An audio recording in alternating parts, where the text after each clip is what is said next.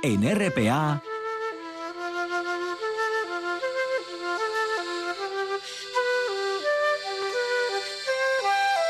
Noche tras noche.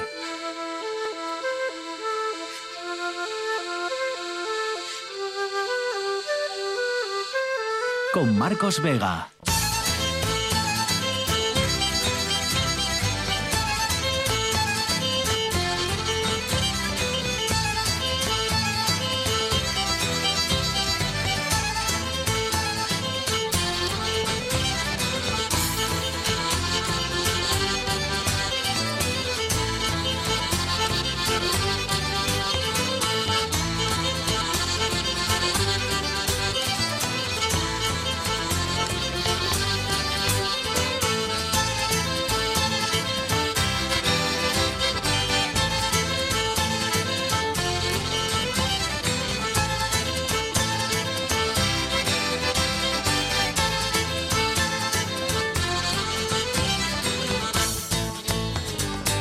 Noches, sean bienvenidos al espectáculo de la radio. Seguimos vacunando a buen ritmo. En Asturias ya estamos pinchando a los menores de, de 25, de 25 años, pero lo cierto es que seguimos registrando muchos nuevos contagios. Sigue subiendo la famosa incidencia, sobre todo entre los veinteañeros, pero también aumentan los casos en el resto de franjas de edad. Los ingresos en los hospitales también son en su mayoría em, personas jóvenes, mucho más jóvenes que en las otras olas, pero los sanitarios ya empiezan a notar cómo llegan cada vez más pacientes mayores. También se van registrando algunos casos de gente vacunada que ingresa en los hospitales, aunque todavía no son datos relevantes ni que sirvan para sacar ninguna conclusión de estos ingresos.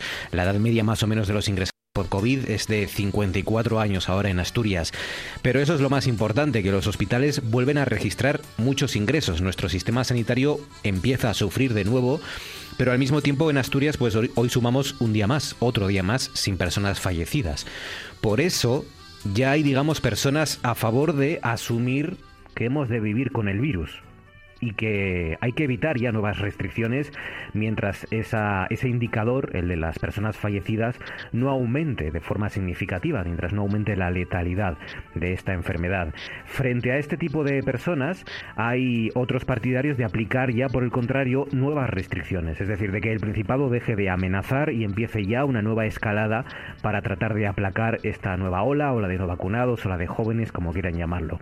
Bueno, a partir de las nueve y media le vamos a preguntar precisamente a nuestros consejeros de actualidad cerca de quién están si de los que optan por asumir ya que estos datos son, pues eso, digeribles, o de los que defienden que las restricciones tienen que llegar ya a la comunidad autónoma como digo, a partir de las nueve y media en nuestro Consejo de Actualidad. De momento, Lucía Mendenéndez está al frente de la parte técnica, Patricia Rodríguez en producción. Son las nueve y tres minutos.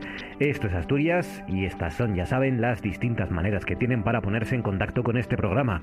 A través de redes sociales, pues dos, fundamentalmente el Facebook del programa Noche tras Noche, arroba, perdón, Noche tras Noche, todo junto, espacio RPA, y el Twitter del programa, arroba NTNRPA. Nos pueden llamar también a dos números de teléfono, 985-080-180, esa es la llamada directa, o al WhatsApp 679-11-7803, 679-11-7803, si tienen que mandarnos algún texto a través del WhatsApp o algún audio también, nos lo pueden mandar.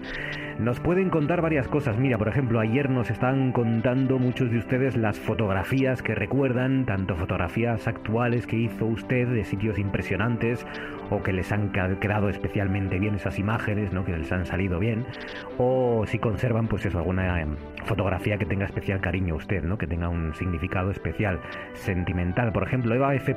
Quintana nos dice Eva, una de mis abuelos maternos que les hizo un primo que vino desde Argentina. Dice, lo tengo en la oficina de casa, mía posiblemente una del kiosco de la música del entrego Nevado, dices, la única que me han cogido sin permiso varias veces, así que asumo que será la mejor que tengo. Cuando, cuando dices que te la han cogido sin permiso, supongo que, te la habrán cogido a lo mejor, no sé, gente en las redes sociales, ¿no? O, medios de comunicación, yo qué sé. Dice Danara García López una foto que me hicieron con un tucán en la Riviera Maya. Qué bonita, Danara. Y la que puso Anabel González, que tienen colocada también en nuestro muro de Facebook, esa foto azul que ayer comentamos del espigón de San Esteban de Pravia, preciosa. Bueno, hoy les proponemos que nos cuenten lecturas para este verano. Los miércoles ya saben que a partir de más o menos las 11 menos 20, 11 menos cuarto, conectaremos con nuestra recomendadora, escritora y periodista Leticia Sánchez.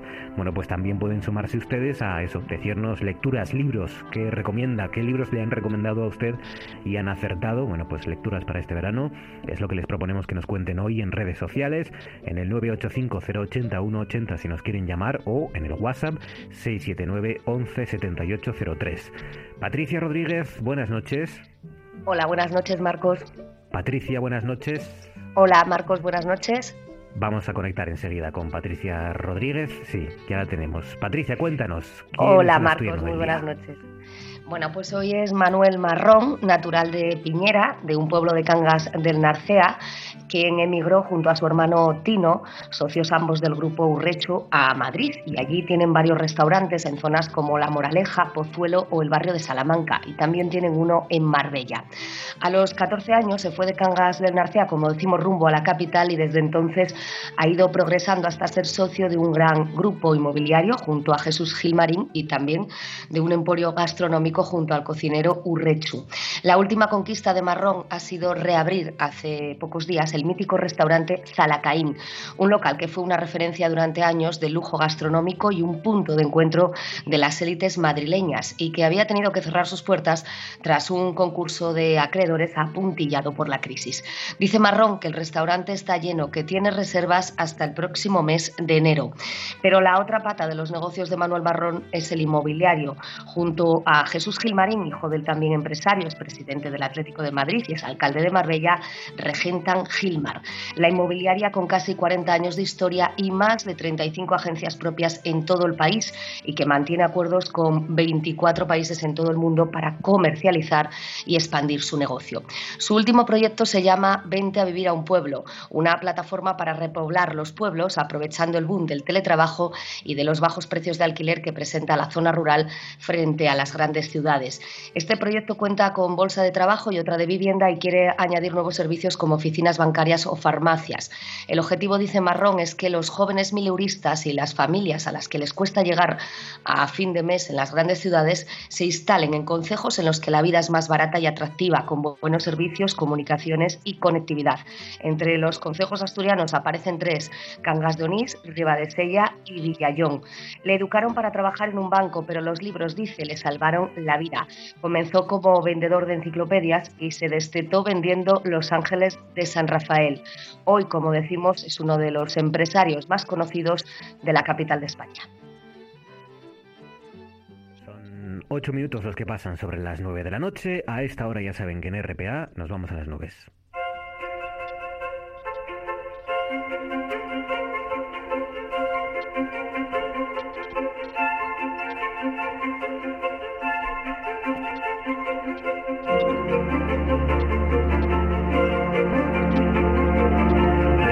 Espera Javier Martínez de Orueta. Orueta, buenas noches.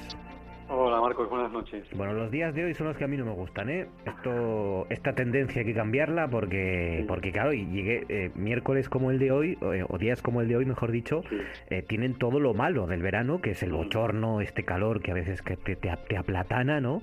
Y, no tiene lo mejor que el sol. O sea que al final es verdad que, que ha cubierto todo el cielo, las nubes, la bruma y, y, sin embargo ha hecho bochorno hoy, ¿no? Seguro que ha registrado temperaturas altas. Altas, altas. Fíjate, porque también esto tenemos que cogerlo, digamos, entre pinzas, porque claro, la mayor parte de las nubes sí que ha estado en casi toda Asturias, una vez más y un día más este verano, se han librado las zonas y los consejos más pegados a la montaña, pues por la cordillera central, en la zona de picos, incluso en el extremo más suroccidental de Asturias. Ahí es donde las temperaturas más altas se han registrado. Fíjate, en Somiedo han llegado casi a los 30 grados, ¿vale? Vamos a poner otro ejemplo. En la costa, que ha estado cubierto todo el día con estas nieblas que decimos que son muy típicas en esta época, han llegado a los 19 grados. Y, por ejemplo, en Mieres, que ha estado, sí que han tenido ratos de sol, algunos ratos de sol más que en zonas de la costa, han llegado a los 23 grados. Pues como ves, en muchos puntos de Asturias, diferentes temperaturas porque han tenido más ratos de sol o menos ratos de sol, Marcos. Claro, o sea que en función, sí es verdad que se, se, ha notado que en las montañas donde no ha llegado esas nubes o esas brumas, pues, pues sí han subido las temperaturas, los termómetros, porque al calor que hemos tenido en toda Asturias se ha añadido el sol, que ahí se han podido disfrutarlo. Bueno, eso hoy, este día. ¿Y mañana qué nos espera? Pues mira, mañana más o menos un día parecido al de hoy, Marcos. Vamos a tener muchas nubes, muchas nubes, un día más hacia el litoral, estas nubes tipo bajo, estas nieblas típicas de verano en esas zonas. Y a medida que nos vayamos adentrando hacia el interior y hacia el sur de, Asturias, vamos a tener menor presencia de las nubes. ¿Dónde se van a librar o dónde van a tener menor presencia de las nubes? Pues como decimos, en zonas más pegadas a la cordillera, en el extremo más suroccidental de Asturias hay van a tener muchos datos de sol y las temperaturas pues más o menos parecidas las de hoy. Como dices, mucho bochorno en muchos puntos de Asturias. Las máximas estarán de 22, 23 y 24 grados, pero por el contrario, en esas zonas de Asturias donde van a haber el sol, en el extremo, como digamos, más sur y más suroccidental, las temperaturas pueden llegar desde los 27 hasta los 31 grados, como por ejemplo en zonas de Cangas de Narcea o de Pola de Sumiedo. Marcos, que van, ahí, van a registrar mañana las temperaturas más altas superando esa barrera de los 30 grados, así que intenso calor mañana, sobre todo en esas zonas. Más de 30 grados, pues nada, cuidado con, con, hacer esfuerzos a las horas centrales y tratarse bien y todas estas cosas que repetimos, pero que hay que, hay que cumplirlas, hay que respetarlas también. Bueno, mañana jueves, algo del viernes ya para acabar, que me adelantes. Algo de viernes, mira, vamos a decir que va a ser solo puntual. Yo creo que es la buena noticia. Algo puntual. Va a ser un viernes nuboso y de lluvias. Nos va a cruzar un frente que va a dejar en Asturias, pues, eh, lluvias generalizadas. Las temperaturas también van a bajar, pero como digo, el viernes va a ser algo puntual. Ahí lo dejo porque el fin de semana cambia la cosa y vamos a poder disfrutarlo, Marcos. Pues nada, a disfrutarlo. Y de momento, pues a pasar este, este bochornazo de estos días, que ya ven que ya parece que el cambio está en el horizonte. Javier Martínez de Orueta, cuídate amigo, gracias. Mañana Un abrazo, gracias. Hemos comprobado en los últimos días la trascendencia de eh, y la necesidad de medir el CO2, de pequeños cambios o grandes cambios a veces en nuestra industria, en, en la vigilancia de la protección del medio ambiente, consecuencias a nivel sociológico, pero también y fundamentalmente a nivel económico también. Bueno, pues el proyecto que les acercamos ahora tiene mucho que ver, además es eh, una vez más una colaboración público-privada. Está el gobierno del Principado, está Central Lechera Asturiana y está la Fundación Centro Tecnológico Forestal y de la Madera, la Fundación CETEMAS, cuyo presidente es Juan Majada. Juan, buenas noches. Hola, ¿qué tal? Buenas noches. Bueno, se trata de, mm, de combatir el cambio climático eh, a través de la medición del CO2, ¿no? De medir cuántas de las fincas que hay en Asturias mm, pueden capturar CO2, fincas agrícolas y forestales, ¿no?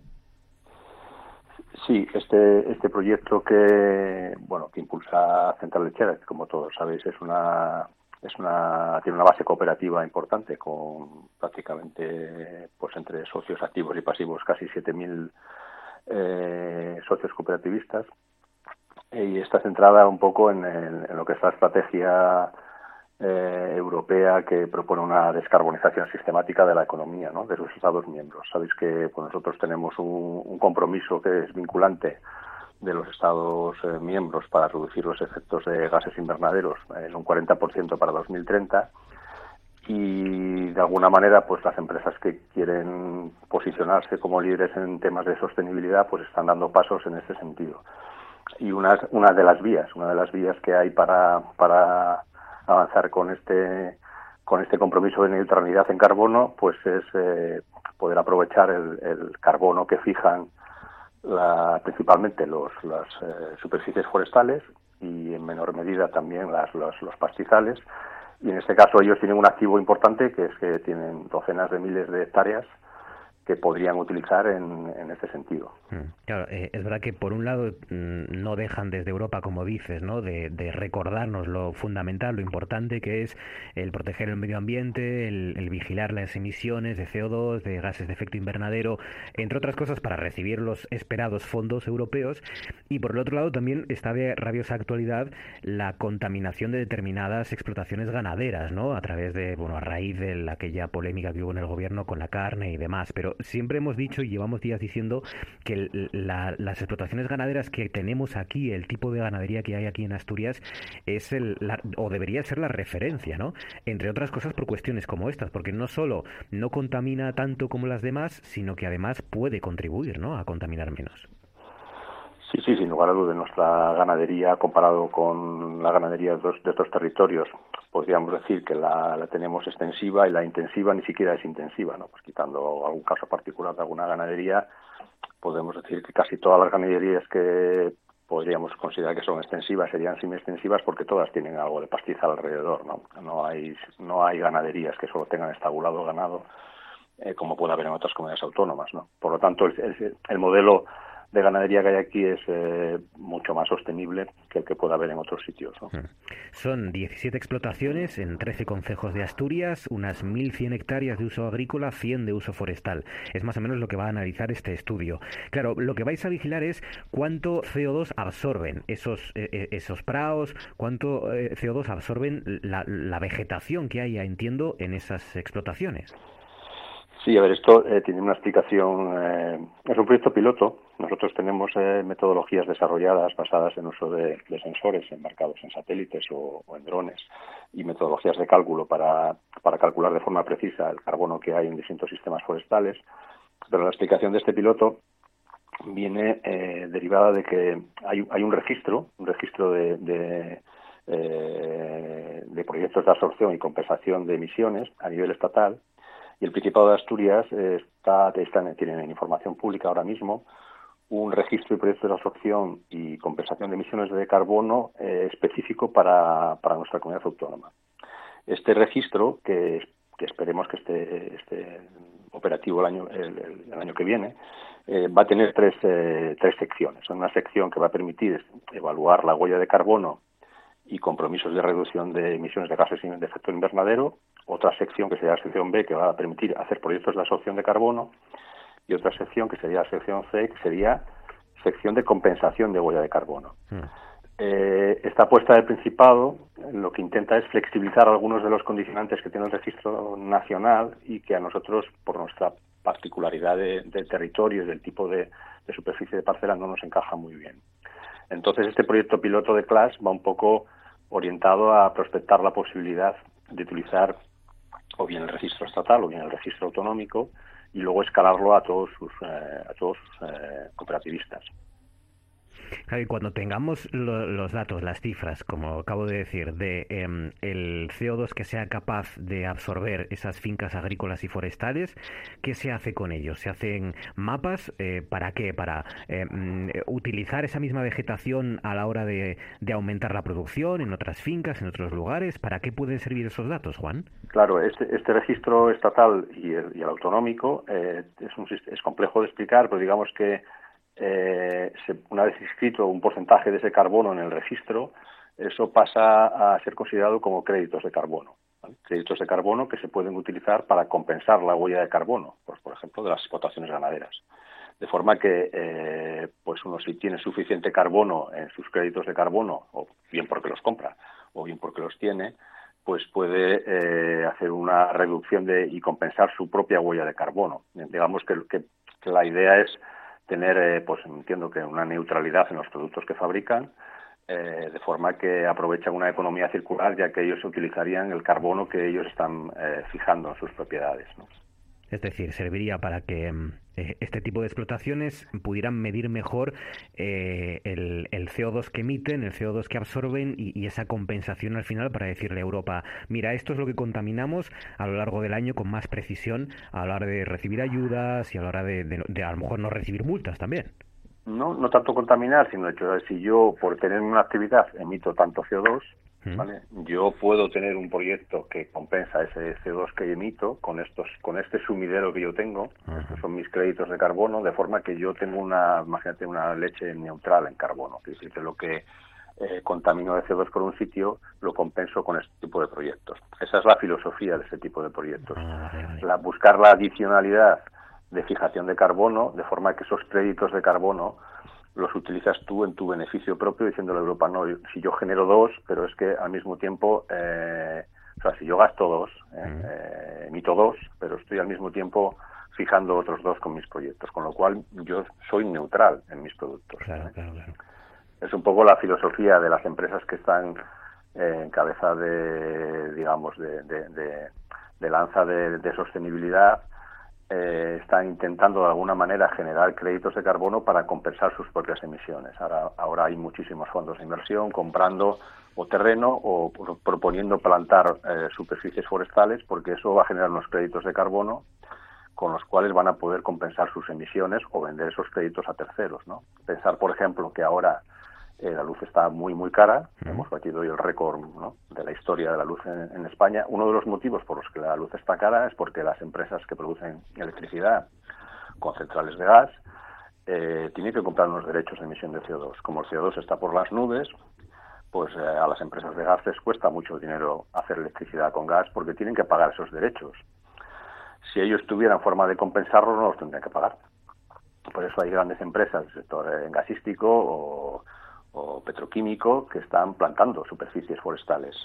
¿Por qué? Porque eso les va a generar unos derechos que van a poder utilizarlos en su propio beneficio. No van a tener que pagar por ellos, ya los van a tener. ¿no? esa es un poco la filosofía de este proyecto que genera unas sinergias a escala local, porque al final es una empresa eh, autonómica que genera puede generar unos eh, proyectos de absorción eh, que puede utilizar en beneficio propio para disminuir el número de emisiones que tiene su propia actividad o la de sus propios ganaderos. Luego, este proyecto podría ayudarnos a pagar la luz más barata.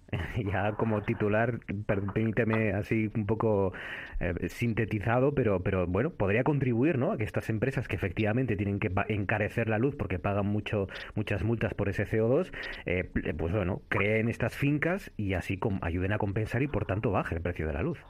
Eh, a ver, ahora mismo hay una hay un movimiento en Europa muy importante, ¿no? tanto de fondos de inversión como grandes empresas, pues todas las que os podemos imaginar todos que nos venden la gasolina y el diésel, eh, que están planteando proyectos millonarios de plantaciones de miles de hectáreas para, para poder tener, digamos, en el banco ese CO2 que sería su CO2, ¿no? Entonces, lógicamente, eso forma parte de las políticas de descarbonización de la comunidad europea, ¿no? Pues ya lo ven, eh, en la base de todo y, las conexiones que tiene con, con muchos, eh, muchas aristas y muchas, eh, muchas cuestiones, incluida la luz y el precio que estamos pagando estos días, precio récord de nuevo en la luz, pues con todo eso tiene que ver, en, en, definitiva, el futuro de nuestra región, este proyecto piloto que medirá la captura de CO2 en fincas agrícolas y forestales. El presidente de la Fundación CETEMAS, Centro Tecnológico Forestal y de la Madera, es Juan Majada. Juan Majada, enhorabuena y gracias por contárnoslo. Un abrazo fuerte. Muchas gracias a vosotros por vuestro interés. Y ahora esto. Chao, chao.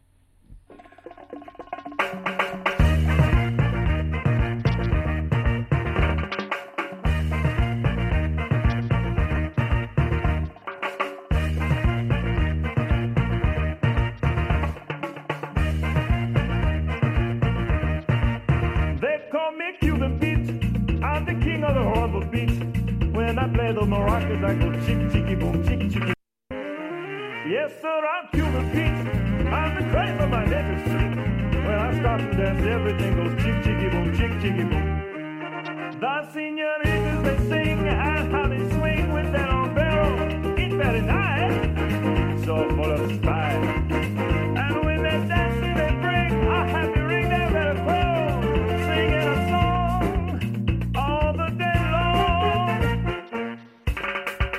Plato de esta noche tiene seguro una conexión sentimental con muchos de ustedes, con al menos conmigo lo tiene, porque yo recuerdo nuestra o mi infancia en este caso en la Concha Artedo, en el Concejo de Cuellero, esa barbacoa y, esa pota enorme con, con, un pescado con un piscín riquísimo y con bueno, piscín no era congrio, creo recordar que mi padre la hacía con congrio y esas patatinas que iban cogiendo el color del marmitaco. Este es el plato con historia. Marmitaco caldereta de bonito, según se, se mire o se, o se pruebe en un lugar u otro. El plato del que nos va a contar su historia Paulino Lorences. Paulino, buenas noches. Buenas noches y buenas noches nubladas en nuestro Principado. Hoy, por lo menos, tanto en Oviedo como aquí en Mayeza, el sol se, nos ha dejado ver mucho. Sí, nubladas y, calurosas, ¿eh? Ha hecho y calurosas, sí, sí, sí, eso sí, eso sí. Y la verdad es que hoy vamos a hablar de un plato que no es muy de verano, no. es más un plato fresquito, pero no olvidemos que el bonito sí es el rey del verano en Asturias. ¿Eh? Entonces, sí, marmitaco es el nombre que se le dan en el País Vasco. Y, claro, con el embajador que tiene la cocina vasca, que es Carlos Arguiñano, evidentemente casi se olvida uno que en Asturias lo llamamos caldereta. Caldereta, caldereta, de, bonito. He, dicho que mi padre lo hacía con, con congrio. Pero bueno, sí, en salas, por ejemplo, eh, lo, lo, lo hacíamos con salmón que es nuestro pescado, ah. eh, digamos, en, abundante, en abundancia hace unos años con el río Narcea. Y yo recuerdo de niño comer eh, caldereta, no se llamaba marmitaco. Argiñano todavía no había eh, penetrado en nuestras, en nuestras cabezas gastronómicas. de salmón, eso sí lo recuerdo, se hacía con las colas del, del salmón y, con partes del, de la cabeza del, del, salmón de río. Cuéntanos, luego nos dices la receta. Yo recuerdo, fíjate, estoy eh, saboreando casi, casi mi, mi, Magdalena de Proust esto, porque estoy saboreando esa patata cuando coge el colorín, eh, ¿verdad? Ese, ese color eh, claro, no llega naranjado, pero... Es, después te cuento lo, de la patata porque lo recordé lo recordé. Ah, como te decía, marmitaco, caldereta, marmita, que es el nombre, digamos, se podría ser el nombre castellano. Eh, la marmita viene del francés marmite, que significa cacerola, es un sinónimo de, cacerola. Y como todos lo sabemos, yo creo un poco, es un, es un plato de pescadores, es un plato de que los pescadores comían en el barco, con lo cual no deja, ser, no deja de ser un, un plato un poco vasto, para decirlo de alguna manera, ¿no? Eh, porque normalmente los cocineros de barcos, eh, evidentemente eran hombres, y, eh, y, se el, cocinaban con el mínimo tiempo posible, porque evidentemente su trabajo era sacar pescado, ¿no? y antiguamente sí hemos encontrado datos que como todos los guisos se, se hicieron con castaña o con nabo, cebolla y ajo, que eran, digamos, los productos, las legumbres que teníamos aquí. No olvidemos que el tomate eh, se empezó a utilizar en gastronomía a finales del siglo XIX e incluso, incluso en muchos lugares del norte hasta mediados del siglo XX no se utilizaba el tomate, por, por lo menos en muchas aldeas de Galicia. No olvidemos que todo lo que es rojo en la tradición celta era venenoso y el tomate es rojo, no lo olvidemos. Mm. Eh, en la memoria, digamos, colectiva. Sí pero se le echaba pimentón, que es lo que le da un poco ese, ese color. Y como tú bien dices, se puede hacer con cualquier tipo de pescado. Eh, porque no deja de ser una sopa con patatas, mm, porque es muy caldoso. Es más caldoso que cualquier otro guiso. Entonces, eh, y eso es también debido a su historia de que en el barco no todos comían juntos. Entonces, al tener bastante líquido, se conservaba caliente y era, era muy fácil de, comer. Ah, Claro, claro. que tenían que vigilar cada, cada cuestión y, y ser verdaderos genios eh, para, para aprovechar todo lo que tenían en alta mar. Claro. Todo lo que tenían, todo lo que tenían, claro, no se tiraba nada. Y, pues, y mucho menos en un barco. Y evidentemente se hacía eso, te digo, cebolla, ajo, patata y, y, bonito, eh, punto. No llevaba, no llevaba otra cosa. Porque además el tomate, de no consumirse tradicionalmente, eh, no tiene la solidez en el tiempo que puede tener la cebolla o el ajo que pueden durar meses. El tomate se pudre. No lo olvidemos. ¿no? Yo recuerdo... por ejemplo, eh, introdujo en, en la receta el, el, el, el coñac, flambeaban con coñac, ah. y el pimiento seco.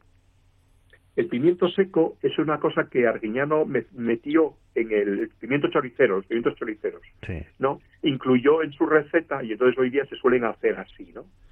Pero, y también olvidemos, que me estoy acordando ahora, que por ejemplo, este plato, aunque en Euskadi o en el País Vasco se llama marmitaco, nosotros lo llamamos caldereta, en Cantabria lo llaman de una manera preciosa, que es zorroputún. ¿Cómo fue? Zorroputún. Zorroputún. Es como llaman en Cantabria a algo muy parecido ah. a nuestra caldereta, pero eh, más con más agua todavía. Es, normalmente suele llevar, es más sopa, pero realmente es lo, es lo y el nombre es precioso, sí, Desconozco la etimología, mm. la desconozco completamente. Yo recuerdo que en mi casa mi padre le echaba una hoja de laurel. Siempre. Eso te acuerdas que en los años anteriores, cuando hablo del laurel, siempre cuento que, por ejemplo, en Asturias, el laurel fue eh, el único condimento que se utilizaba tradicionalmente. Y nunca hay que utilizar más de tres hojas, si no puede ser incluso hasta tóxico. Claro. Solo una. Y normalmente después se quita, porque el laurel se utiliza o se utilizaba como eh, antiolor, es decir, camuflaba Mm, bueno, pues si el pescado no era del, de la semana, ¿no? Ya. De ahí lo del laurel, de ahí lo del laurel. Pero siempre, además un poco con lo que yo te les decía de la cebolla y el ajo.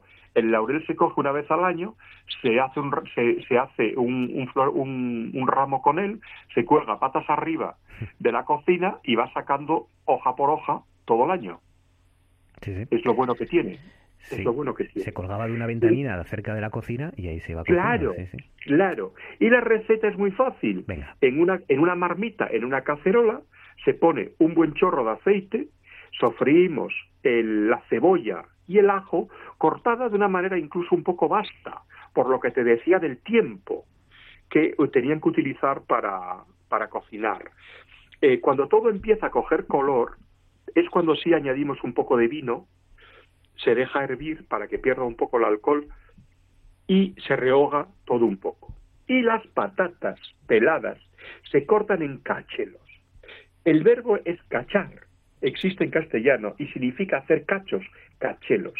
¿Y qué significa? Consiste en clavar un trozo del cuchillo en la pulpa de la patata y luego hacer que cruja y desgaje, y desgaje un trozo, hacer un gajo de la patata. Mm.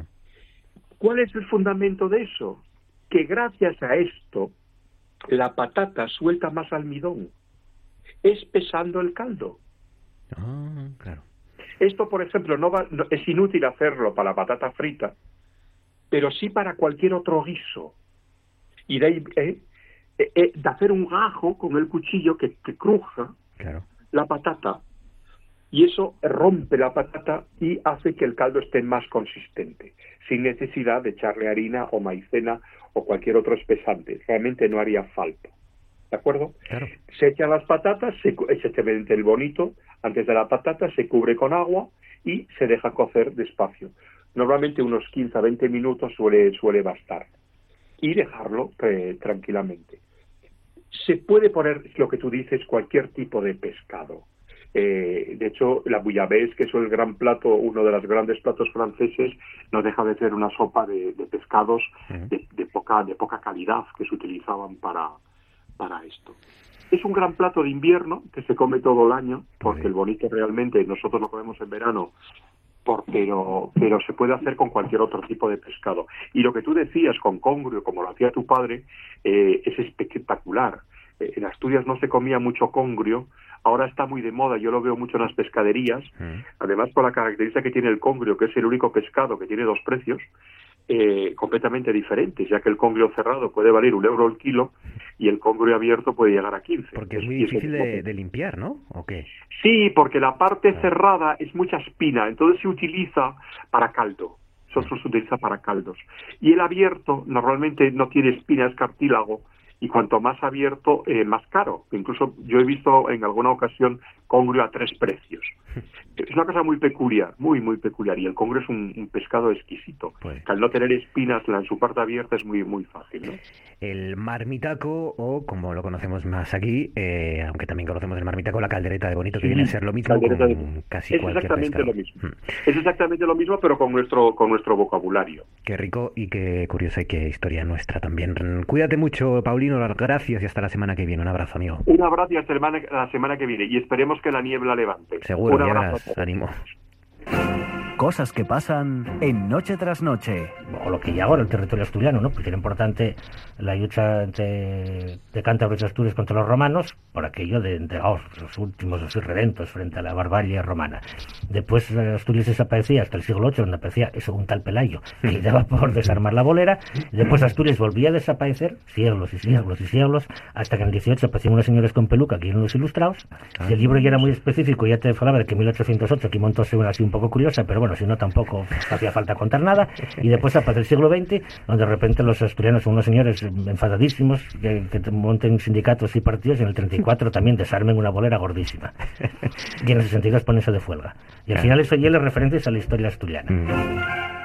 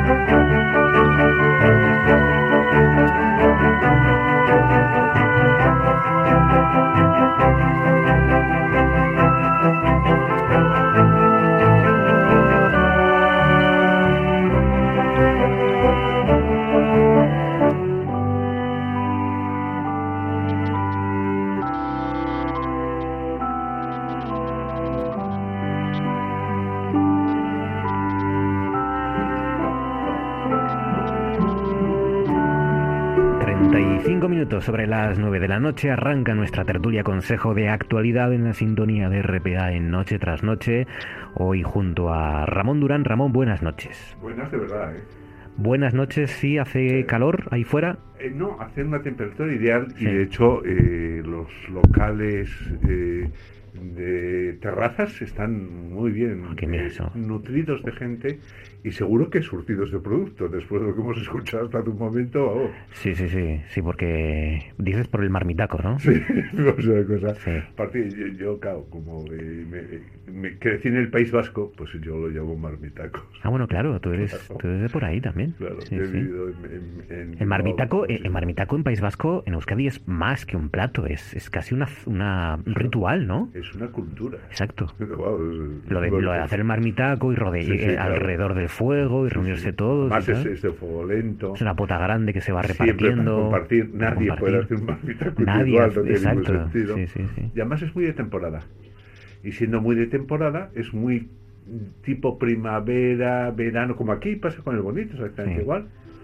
Y por tanto es un plato fantástico. Ah, pues sí, el marmitaco, la caldereta. Yo, la verdad es que lo llamé toda la vida marmitaco.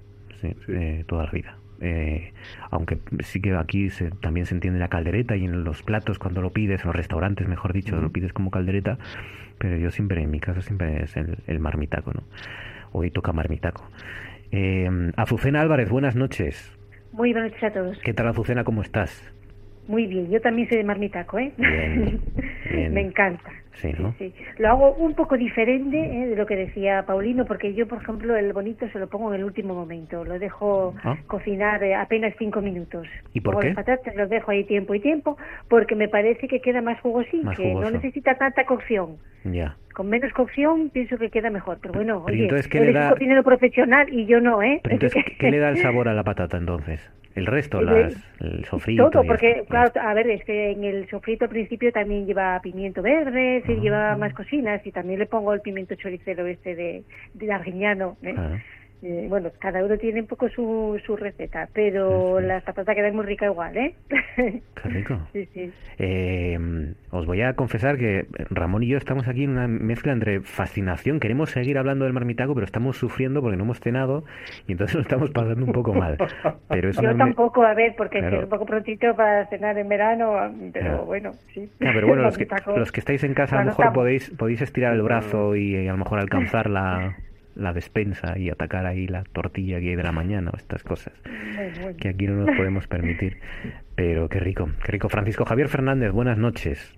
Hola, buenas noches, ¿qué tal? Yo recuerdo el marmitaco y, asar patatas también eh, con piel, meterlas ahí cuando quedaba las, eh, quedaban las eh, las cenizas casi y, estaba todavía un poco caliente aquello, metías las patatas, la patata se, se, se asaba con la, con la piel y luego la abrías un poco, echabas sal y aquello estaba riquísimo también, para adelante. Eso es tremendo. A mí me pasa lo mismo que yo, bueno, aparte que mis cenas son un poco frugales porque como eh, muy tarde y entonces casi se me junta la comida con la cena, eh, uy, ahora mismo me estaba viniendo imágenes a la cabeza eh, muy jugosas al tiempo que tomaba notas de, los trucos que, que, estabais, que comentando, porque eh, son, son, muy interesantes. Yo tengo que decir que además el bonito en todas las eh, preparaciones es uno de, de mis platos favoritos. Hay, gente que dice que, a la plancha simplemente que, que si queda seco, pero a mí me gusta también a, la plancha, no, no queda seco, es saber preparar un poco y bueno, es una de las cosas buenas de, entre otras de del verano y de esta época, así que me apunto también, por supuesto. Sí, sí, la temporada de, Benito, de Bonito es un acontecimiento también, porque ya empiezas a ver ya carteles, hay Bonito, ya empiezas a ver ya los distintos platos, lo comentamos aquí hace algunas semanas, que la gente se lanza a pedir bonito, ¿no? Y, pregunta en los locales, ¿ya tenéis platos con bonitos? Ya, y es, es, es verdad que es una celebración gastronómica, a pesar de que la hostelería estos años está así como está por el coronavirus, pero, pero es verdad que la gente acude, ¿no? y, hay ganas de bonito y... Yo en Asturias descubrí la, lo que aquí se llama ventrisca. La ventrisca. Que es ventrisca bonito. ventresca. Pero la descubrí aquí en Asturias y yo tengo en, el, en mi calendario apuntado tres amigos para quedar con ellos a una ventresca, ventrisca que dicen ellos de bonito, y eso sí que es una delicatessen absoluta. Sí, sí, sí. Los que voy aquí y, siempre que puedo, Eh, es caro, pero es buenísimo. ¿Hay ventrisca? Te dicen, sí, pues ya, ya te han dado el día. Es cara, pero, pero sí que merece la pena. Bueno, venga, contadme cosas que os hayan llamado la atención, gastronomía aparte o no. Ahora me diréis, Ramón, ¿cuál es tu asunto que sugieres, que propones? Pues a mí me ha llamado la atención porque lo he vivido en, en mis propias carnes. El tema del vacunatorio. Y yo recibí una llamada de estas de, robot hace como una semana y la verdad es que esa llamada eh, se interrumpió porque el robot mm, se, se volvió un poquito loco. ¿no? Eh, yo siempre contesto a sus preguntas con eh, mm, el número, ¿no? Con, números, o sea, con siempre con, el, teléfono, nunca con la voz por si se confunde. Mm. Pero prácticamente perdió el norte tal y me dijeron que volverían a llamar. Yo me preocupé un poquito eh, no porque tenga un especial afán de vacunarme, sino por, si había sucedido algo. Hice varias pruebas de llamar yo eh, y recibí la contestación muy amable del robot diciendo gracias por llamar, ya, ya está otra. bueno, yo al final, entonces, al final me llamaron, siempre que a mí me llaman y, y ofrecen, bueno, siempre me han llamado dos veces, tres en realidad eh, y ofrecen una alternativa, dos posibilidades. Siempre em, admito la primera porque entiendo que es la que tienen más libre. Y me convocaron en el parking 3 del UCA el domingo para las 11 menos 10. Yo siempre voy con mucho tiempo a estas cosas, porque entiendo que eh, pueda existir momentos de más o menos eh, presión y así favoreces el trabajo de los sanitarios, que es lo importante. Pero mi sorpresa fue que yendo con tiempo, según salía yo de los túneles, es decir, tres rotondas antes, vi una cola enorme de coches. Ninguna información. Pero yo deduje, bueno, sé prudente y ponte a la cola. La cola que no sabía dónde iba a ir. Me puse a la cola con enorme paciencia cola que iba avanzando pues poco a poco y peligrosísima, claro, porque otros coches creían que esa no era la cola porque no había ninguna indicación ni nada que se le pareciera, y entonces eh, nos adelantaban por la izquierda y naturalmente luego nos volvíamos a ver retornar hacia atrás por la derecha. Bien. Em, a la siguiente rotonda sí que apareció un policía municipal eh, muy amable, que sí que nos informó que esa era la cola para el vacunatorio. Eh, eso ya llevábamos 40 minutos, ¿eh? En el coche. Domingo. Gran calor. Yo estas cosas las entiendo, o sea, que tampoco me escandaliza ni me quejo, mm, soy mm, complaciente y estimo que las dificultades de los grandes números son lo que son. Em, a la hora y cuarto más o menos eh, llego al parque. A mí lo que me asombra es que nadie hubiera dicho, oiga, mejor no lleve coche. O siendo domingo era difícil el transporte público, porque hay mucho menos. No vaya usted el coche, vaya andando, que a mí me encanta ir andando a otras partes. Pero yo entendí por el parking que mejor coche. Ahora, he de decir que sí que tengo que presentar una queja absoluta. Queja irritada. Yo llegué al parking 3 y te das cuenta que el personal sanitario ha estado toda la mañana en un parking cerrado lleno de coches en dos líneas con los motores de dados. O sea, si no hemos aprendido de esta pandemia que cuidar a los sanitarios, no vamos a ninguna parte. Es más, yo se lo dije a la chica que me atendió, amabilísima, y, además me, decía, bueno, le ponemos esta escena que dije, no, póngame lo que usted quiera. Yo aquí soy eh, un paciente en el sentido estricto del término. ¿Cómo es posible? Y le dije a ella, dije, pero ¿por qué no protestan ustedes? Pero ¿a quién se le ocurre en esta sanidad pública en la que invertimos millones y tiempo y de la que tanto nos enorgullecemos, que a nadie se le haya ocurrido pensar que no puedes tener el personal sanitario toda una jornada de trabajo, que además es muy extensa, metida en un parking cerrado, lleno de coches con los motores puestos, porque además es que estaba lleno, porque la cola era constante y nadie apagaba el motor. ella me dijo, pues eh, ya lo hemos dicho, pero esto me dijo, esto es lo que hay. Cuando un servidor público atraviesa por situaciones eh, incómodas y además que van contra su propia salud, y te dice, esto es lo que hay, es que las cosas funcionan muy mal. No, no era posible hacer una carpa al aire, que la gente no tuviera que estar en esta situación, porque, insisto, el personal sanitario que está vacunando en los parkings es un horror. Es que me está suficiente, insisto. A lo mejor puede que esté ahí ocho horas seguidas en un parking cerrado abierto por los extremos, pero claramente el olor era eh, de combustión clarísima. Y lleno de coches con todos los motores altos porque no había otra manera para seguir avanzando. Yo, por favor, si no entendemos esa pandemia que hay que cuidar al personal sanitario, no hemos entendido nada, nada. Yo como ciudadano las dificultades las paso, bueno, porque soy complaciente, oye, lo que hay. Tampoco voy... Y, luego si pierdes un poco de tiempo, pues, pues, pues por una buena causa, pero por favor, cuidemos a los sanitarios. Era el parking del UCA. Parking 3 del UCA. Parking 3 del UCA. Pues, pues mira, es verdad, tienes toda la razón y nunca había escuchado esto. O sea que es verdad que nos han quejado, al menos públicamente, esas, esas pobres enfermeras y esos pobres sanitarios. A mí me lo dijeron, me dijeron, lo hemos dicho, pero es que esto es lo que hay. Claro, no, no es lo pues que hay, hay que cuidarla. Exacto, sí, sí, sí. Y mira que no habrá alternativa, seguramente, ¿no? una, carpa o es que yo, al aire libre. Mi experiencia en Gijón eh, ha sido fabulosa, fabulosa. Eh, pabellones, eh, aparcas el coche o vas en transporte público y ahí hay un espacio en el que ahí están. Es verdad que eh, echa muchas horas de pie, es verdad que es un poco mm, caótico al principio porque dices, ¿dónde voy? Esta es la cola para los que es la segunda, la cola para los de la primera, pero bueno, siempre está ahí organizando. Es verdad que hay personas, mm, enfermeras mayores, a mí la que me vacunó en primer lugar eh, era una enfermera con 69 años que volvía otra vez de haber estado varios años jubiladas a, a echar una mano y llevaba mucho tiempo ahí de pie y esas cosas, pero, pero por lo demás, eh, yo creo que tardé 20 minutos la primera vez y unos 30 o 35 en la segunda. Eh, fue bien, fue ágil y, y, muy bien. La verdad es que la experiencia muy bien, pero tienes razón, hay que proteger a esa gente, hay que cuidarla y no puedes someterlas a eso.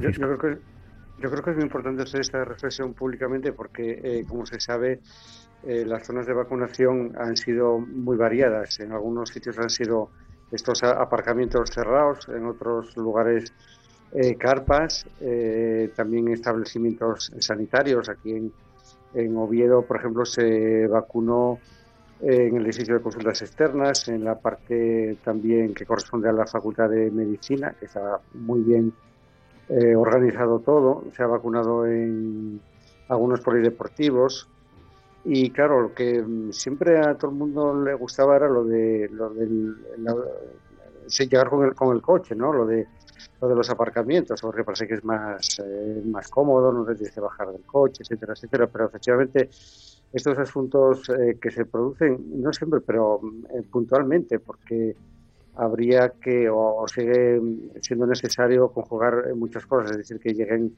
las vacunas correspondientes, que se tengan que conservar en unas condiciones eh, determinadas, que haya que llamar a unos grupos de edad, o sea, son, son muchas cosas, pero eh, teniendo en cuenta que es muy probable que sigamos teniendo que, vacunarnos, quizá no con este tipo de vacunas, sino con otras, eh, pues mejorar todos esos aspectos. Y efectivamente, yo estoy seguro que los profesionales pues lo comentan a sus superiores, pero eh, los comentarios de, de, los ciudadanos yo creo que muchas veces son más, eficaces. Entonces, bueno, pues creo que es muy acertado que, lo que dice pues eh, Ramón y, bueno, y como sanitario se lo, se lo agradezco mucho, ¿no? Porque, bueno, es que eh, estoy seguro de que muchas personas estuvieron allí en la cola y vieron también a los profesionales expuestos a los humos de, y los gases de, los coches y no repararon Claro, es que pues es, un momento, bueno, que, que, que, la mayoría, supongo que todos los que se han acudido a vacunar, pues, pues nunca habían experimentado de esta manera, de esta forma. Eh, estás a lo mejor un poco nervioso, eh, estás observando y, y, no reparas en eso, pero es verdad que, que es así, ¿no? Por eso por eso está bien remarcarlo, ¿no? Por lo demás, mm, eh, es verdad que es, que es un momento, eh, en el momento en el que, te, que, te, que, puedes analizar lo que está sucediendo ahí dentro, que, que, es sobre todo cuando te puedes sentar, cuando no vas en coche, que te puedes sentar ahí, que te dicen que esperes unos 5 o 10 minutos para que no te marees y tal, en ese momento la verdad es que es, es realmente emocionante, ¿no? Ver a, ver a esa gente de pie organizándolo todo. Ya digo, a mí eh, la primera vacuna me la puso una mujer de 69 años, la segunda, que se llamaba Paloma, eh, yo creo que no tenía más de 30 había mucho, muchísimo espacio entre una y otra, ¿no? Y, gente de todo tamaño, color y forma que está allí contribuyendo y, formando parte de esta, de esta inmensa, em, de este inmenso plan de vacunación, ¿no? Que es, es empresa común. es, que lo exacto, es que esto es una aventura común. Es una enorme cadena de un montón de, gente. Por eso hay que cuidar todos los elementos y lo más, los claves. Mm. Me sorprende porque después del tiempo de experiencia que tienen ya vacunando, cómo están vacunando de esa manera, porque yo tengo una experiencia diferente también en Oviedo, ahí en el UCA fue en la zona de docencia y estaba muy bien organizado y muy rápido, de que cada uno dejaba el coche pues en el parking o donde podía o ibas andando, pero ahí entrabas a pie y, y era muy ágil había unas personas muy muy jóvenes, debían de ser bueno, recién titulados, pero una experiencia muy buena y de esperar nada. La primera vez tuve que esperar un poco, pues bueno, igual 15 de 20 minutos y la segunda es que fue llegar y vacunarme. Y no entiendo cómo después de haber hecho las cosas de una manera que a mí me parece que era mejor, más cómoda también para los sanitarios, y, más ágil y menos contaminante, ¿no? Porque estar ahí todo el mundo con el motor encendido también es contaminar. Eh, no entiendo cómo, eh, no sé, han tomado la decisión de utilizar este procedimiento ahora, que parece un poco, mm, no sé, yo el autocovid que vi en Gijón es que era el de, el de los PCR, no era el de la vacuna, creo. No sé si se llegó a usar para las vacunas, creo que no. Estaba en las mestas y era efectivamente una pequeña carpa. Ahí es donde estaban los sanitarios. Eh, pasabas con el coche, le hacían la PCR y continuabas, pero era efectivamente una pequeña carpa para ellos, pero era completamente aireado y no tenían que claro, respirar básicamente al aire libre. Aire libre, aire libre. Bueno, pues a ver si se soluciona esta, esta cuestión. Eh, Azucena, ¿cuál es tu asunto? ¿Qué sugieres? ¿Qué propones? ¿Cuál es tu tema? Yo, bueno, un poco relacionado eh, lejanamente eh, con la cuestión de, de, la contaminación bueno, y de la ecología en general. Y es que me llamaron la atención las palabras del presidente Barbón de ayer, cuando se refería a la transición ecológica y decía que hay que abordarla no desde la resistencia, sino desde el ánimo transformador, eh, porque, bueno, y ponía el ejemplo también de ArcelorMittal ahora, eh, yo creo que la clase política asturiana siempre adoptó una postura conservadora eh, y, todo, todo, lo contrario, ¿no? La resistencia, peleando con uñas y dientes por mantener el, carbón. Por ejemplo, yo entiendo que con esta idea de salvar los, los empleos y la industria asturiana, pero mm, la actitud nunca fue favorable a la transición ecológica. Siempre hubo una cierta desconfianza y es la Unión Europea la que nos obliga a nosotros, también a Mittal, ¿eh? también a ArcelorMittal le obliga por la cuestión de los derechos de emisión que cada vez van a estar más tasados y, la, la, sociedad yo creo que en este momento está yendo por delante de los políticos está yendo naturalmente es el, la Unión Europea la que lleva digamos, eh, el mayor protagonismo, pero la sociedad va por delante de nuestros políticos muchas veces. Hoy, por ejemplo, hubo dos iniciativas que a mí me llamaron la atención un poco en ese sentido. Una, una plataforma de vecinos y asociaciones de Oviedo que se movilizan contra la Ronda Norte. Es un proyecto megalómano eh, la época y del espíritu de Álvarez Cascos de 1998 eh, muy de aquellos tiempos, que, en este momento carece totalmente de racionalidad económica y medioambiental, ¿eh? porque estamos hablando de un proyecto que incluye un túnel que es de largo casi como el del Padrún, o sea, casi tres kilómetros de túnel, ¿eh? igual de caro de realizar, igual de caro de mantener, igual de, de largo en el tiempo de construcción que, estarían años igual ¿eh? para una vía que tampoco tiene la categoría de una conexión con la meseta. Es que yo lo veo un despropósito ¿eh? cuando hay otras alternativas más acordes con los tiempos actuales, con la movilidad actual y futura, porque es cierto que el barrio de Ciudad Naranco tiene problemas de movilidad, pero hay proyectos que están eh, durmiendo la siesta en los cajones de muchos políticos para resolver el problema de la glorieta de Luis Oliver y del puente de Nicolás Soria y ahí están. Entonces, en este momento creo que eh, la sociedad va por delante de los políticos en ecología y en el sentido y en racionalidad económica. ¿eh? Y también otra iniciativa que hoy hoy es del Colegio de Arquitectos de Asturias, que quieren poner una oficina de rehabilitación energética. Eso es muy interesante, porque de la Unión Europea van a venir fondos eh, con este objetivo Ellos calculan que hay un 70% de edificios asturianos que pueden ser objeto de, una intervención en este sentido. Es muy interesante porque es además una iniciativa que puede crear muchos empleos ¿eh? y que además eh, es muy interesante, eh, ahora que se habla tanto de la factura eléctrica, pues nos reduciría mucho la factura eléctrica. Si conseguimos unas viviendas mejor aisladas y unos, unos suministros energéticos más ecológicos, va a ser mejor para todos. ¿eh? Ahí yo pienso que incluso sería bueno que los poderes públicos, eh, que van a ser los que van a administrar el dinero, tuvieran ellos también su propia oficina eh, de control y de asesoramiento, porque es posible que si ahora hay un boom de la rehabilitación y de todo esto, pues haya mucho engaño, mucho fraude, y entonces creo que habría que asesorar a la ciudadanía eh, sobre el particular. Además, esta cuestión del asesoramiento me llamó la atención en un, un estudio que presentaron el mes pasado dos premios Nobel de Economía a Macron, que se llama Jean Tirole y Olivier Blanchard.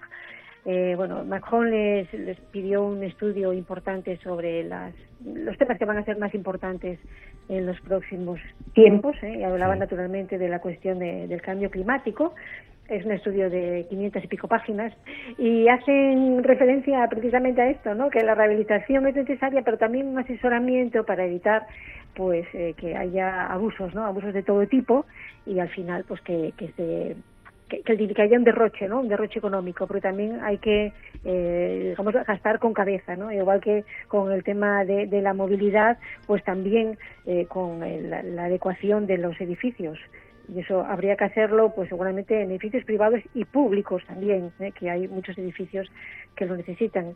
Yo creo que Europa en este momento tiene ese papel protagonista y es, eh, es un reto para todos porque no, bueno, nosotros conocemos lo nuestro, pero hay otros países que también van bastante atrasados con este tema, ¿no? En Polonia, por ejemplo, el, el 80% de su electricidad se produce con carbón todavía y tiene muchísimo empleo, tiene 800.000 personas en ese sector. O sea, no solamente no lo bajaron, sino que además últimamente han aumentado. Alemania, eh, que estos días está teniendo, vamos, ha tenido unas inundaciones relacionadas con el cambio climático enormes, Alemania tampoco es un modelo en ese sentido. En 2017 era el primer productor mundial de lignito. Alemania no es el, alumno aventajado, eh, eh, digamos, en cuestión de cambio climático, hace esfuerzos y demás, pero también tiene un trabajo importante que hacer, porque todo el mundo mm, está de acuerdo que este tipo de acontecimientos terribles, eh, dramáticos, trágicos, con tantos muertos, cada vez va a haber más con más frecuencia, más violentos y somos nosotros los que tenemos que, poner los medios. Es decir, que lo de la reflexión ya está. Es decir, que eh, Europa, en el inicio de Europa, recordamos aquel pacto sobre el carbón y el acero, pues ahora hay que volver a pactar sobre el carbón también y hay que volver a pactar sobre cuestiones estratégicas que son importantes para, para todos, es decir, para la humanidad no solamente para Europa, porque es cierto que Europa, los gases de efecto invernadero de Europa son un 9% del mundial, pero nuestros gases de efecto invernadero también están ahí y también Europa tiene un prestigio a nivel internacional y si toma determinadas eh, medidas, como por ejemplo el, el tachar en la frontera, eh, poner una tasa CO2 a estos productos que puedan venir, por ejemplo, de la siderurgia. ¿eh? Si ArcelorMittal aquí va, empieza a producir productos siderúrgicos eh, más ecológicos, no puede ser que vengan a hacer la competencia otros de fuera. ¿eh? habría que eh, poner una tasa de carbono. Y eso, si Europa lo hace, si Estados Unidos lo hace, pues cada vez va a haber más países que se interesen por eso. fíjate, igual voy a hacer un poco, un poco mm, populista, pero es verdad que también eh, hoy, a raíz del famoso viaje de Jeff Bezos al espacio y tal, es verdad que muchos han hecho la, reflexión siguiente y es, es verdad que a los, a los consumidores y a los ciudadanos nos, nos exigen y nos recuerdan lo importante que es el reciclaje y, la, y el cuidar el medio ambiente y, muchos están jugando su puesto de trabajo precisamente por estas cuestiones y luego tenemos que soportar que los millonarios se ven garbeos por el espacio contaminando lo que seguramente contaminaremos a lo mejor en una vida, ¿no? Eh, eh, sé que es demagogia, ¿eh? pero bueno, hay cierta parte de verdad también, ¿no? Claro. claro. A ver, hay, hay mm, también existe la posibilidad de, de tasar especialmente ese tipo de, de, lujos de los multimillonarios, es que lo paguen mucho, ¿verdad? O sea, para empezar. Y con ese dinero, naturalmente, invertirlo en, en, en medidas a favor a favor del medio ambiente. Que igual que hace un momento eh, entrevistabas a una persona que hablaba sobre la, absorción de CO2 para compensar las emisiones, mm. pues eh, ese tipo de equilibrios también se pueden establecer eh, a otros niveles, dentro de que lo que queremos es cierta neutralidad, ¿no? porque, porque se necesita cuando alguien realmente toma la decisión de contaminar, pues que pague mucho por ello ¿eh? y, que además eso, de alguna manera, favorezca a la gente a la que le cuesta más ¿eh? cumplir con eso. que hay maneras de reconducir eh, tanto la cuestión de, la industria como de los comportamientos privados, porque aquí tenemos que comprometernos todos. Sí, alguno también decía que, que, a ver si lo que están haciendo es intentando huir del planeta, los millonarios, ¿no? Para, para dejar. No hay nada más bonito por ahí, hagan lo que hagan, vayan a donde vayan. eso parece. Desgraciadamente para, para todos. ¿eh? Salvo que ellos tengan información que... nosotros no tenemos. Eh, pero no hay planeta B. No hay, no hay opción B de momento. Francisco, tu turno, ¿qué sugieres? ¿Qué propones? Bueno, aparte de eh, comentar que efectivamente esto de besos hoy, a mí me recordaba cuando llevaba a mi hijo que era pequeño al gusano loco, al pulpo, a estas cosas de, de feria, que lo pasaba muy bien y bueno, también todos tenemos esa experiencia. Es que me pareció que era lo mismo, un viaje al espacio de 11 minutos, pero sale muchísimo más caro. Bueno, no sé, si em, yo estuve viendo las imágenes. Que yo sepa, creo que uno de los tripulantes es precisamente el, el pago por haber sacado buenas notas de un, de un padre millonario a un hijo, ¿no? Hay algo así. Una de las personas que acudió es un hijo de un niño de papá que, que oye, pues iba a decir, algunos nos regalaban. Yo a mí jamás me regalaron nada por sacar buenas notas y alguna buena saqué, pero nunca me nunca me premiaron por eso, porque se supone que era lo que tenía que hacer, y a otros les regalan, pues, pues eso, una empresa o, una, un viaje en el en el lanzador este, ¿no? Para el espacio, una nave espacial y estas cosas. Bueno, que, que además tuvo suerte porque parece ser que se benefició de que la cuarta plaza estaba reservada inicialmente para otro multimillonario que la tuvo que anular, dice que por motivos de agenda. O sea, que son estas cosas muy curiosas. O sea, anular por motivos de agenda un, viaje al espacio. Bueno, mm. esta, esta, estas personas, yo creo que estas sí que viven en otro mundo, aunque pisen la Tierra, pero viven en un mundo distinto. Eh, yo de lo que de lo que voy a hablar eh, es de unas informaciones que están saliendo durante esta semana del proyecto Pegasus, que es una investigación eh, periodística que están realizando nada menos que 17 organizaciones de medios de comunicación de 10 países bajo la coordinación de una fundación sin ánimo de lucro que se llama Forbidden Stories y cuenta también con el asesoramiento técnico de Amnistía Internacional. Eh, para quien no lo sepa, lo, que salió a la luz ya es eh, una filtración de nada menos que 50.000 números de teléfono de personas de distintas partes del mundo que pueden ser o han sido, de hecho, objetivos de vigilancia. En esta lista hay jefes de Estado, hay periodistas, activistas eh, políticos, y bueno, por dar algunos datos que a mí me han llamado la atención. Eh, la primera entrega ha sido sobre, sobre periodistas. Eh, periodistas, como digo, de prácticamente toda la parte del mundo, de, países en los cuales hay graves violaciones de, derechos humanos. Y uno de ellos es, por ejemplo, eh, la familia de Yamal Khashoggi, que como se sabe fue asesinado en la embajada en Turquía de, de Arabia Saudí y bueno, ahora se ha descubierto que tanto su mujer, eh, su exmujer, como su actual, eh, o en aquel momento su pareja, pues habían visto sus móviles intervenidos. Eh, pero también hay periodistas de, medios muy prestigiosos. A mí me llamó la atención, por ejemplo, que hay periodistas eh, de la CNN y, y, la persona, digamos, de mayor rango es nada menos que eh, la directora eh, del Financial Times. Es decir, que son personas, bueno, que realmente tienen una posición y, tienen una responsabilidad muy, muy grande. Entonces, el análisis forense técnico que se ha hecho de algunos de los teléfonos móviles de periodistas, sobre todo, han demostrado que efectivamente muchos de ellos habían sido eh, filtrados por este software espía que es de una empresa israelí llamada NSO Group, que se supone que esta empresa solamente vendía el software para trabajar en contra de la delincuencia organizada, del terrorismo, pero que se ve que se está utilizando para otras eh, cuestiones.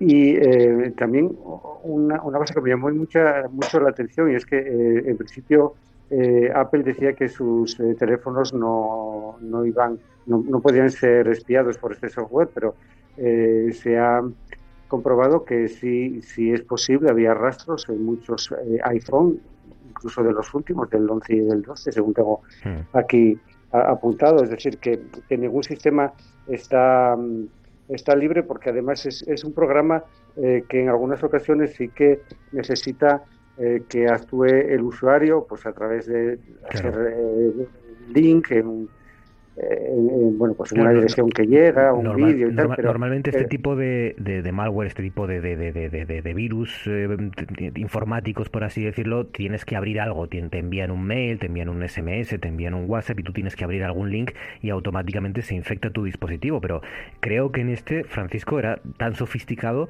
que ni siquiera eso, ¿no? Te enviaban el software malicioso y automáticamente se infectaban eh, los teléfonos sin que tuvieras que hacer nada.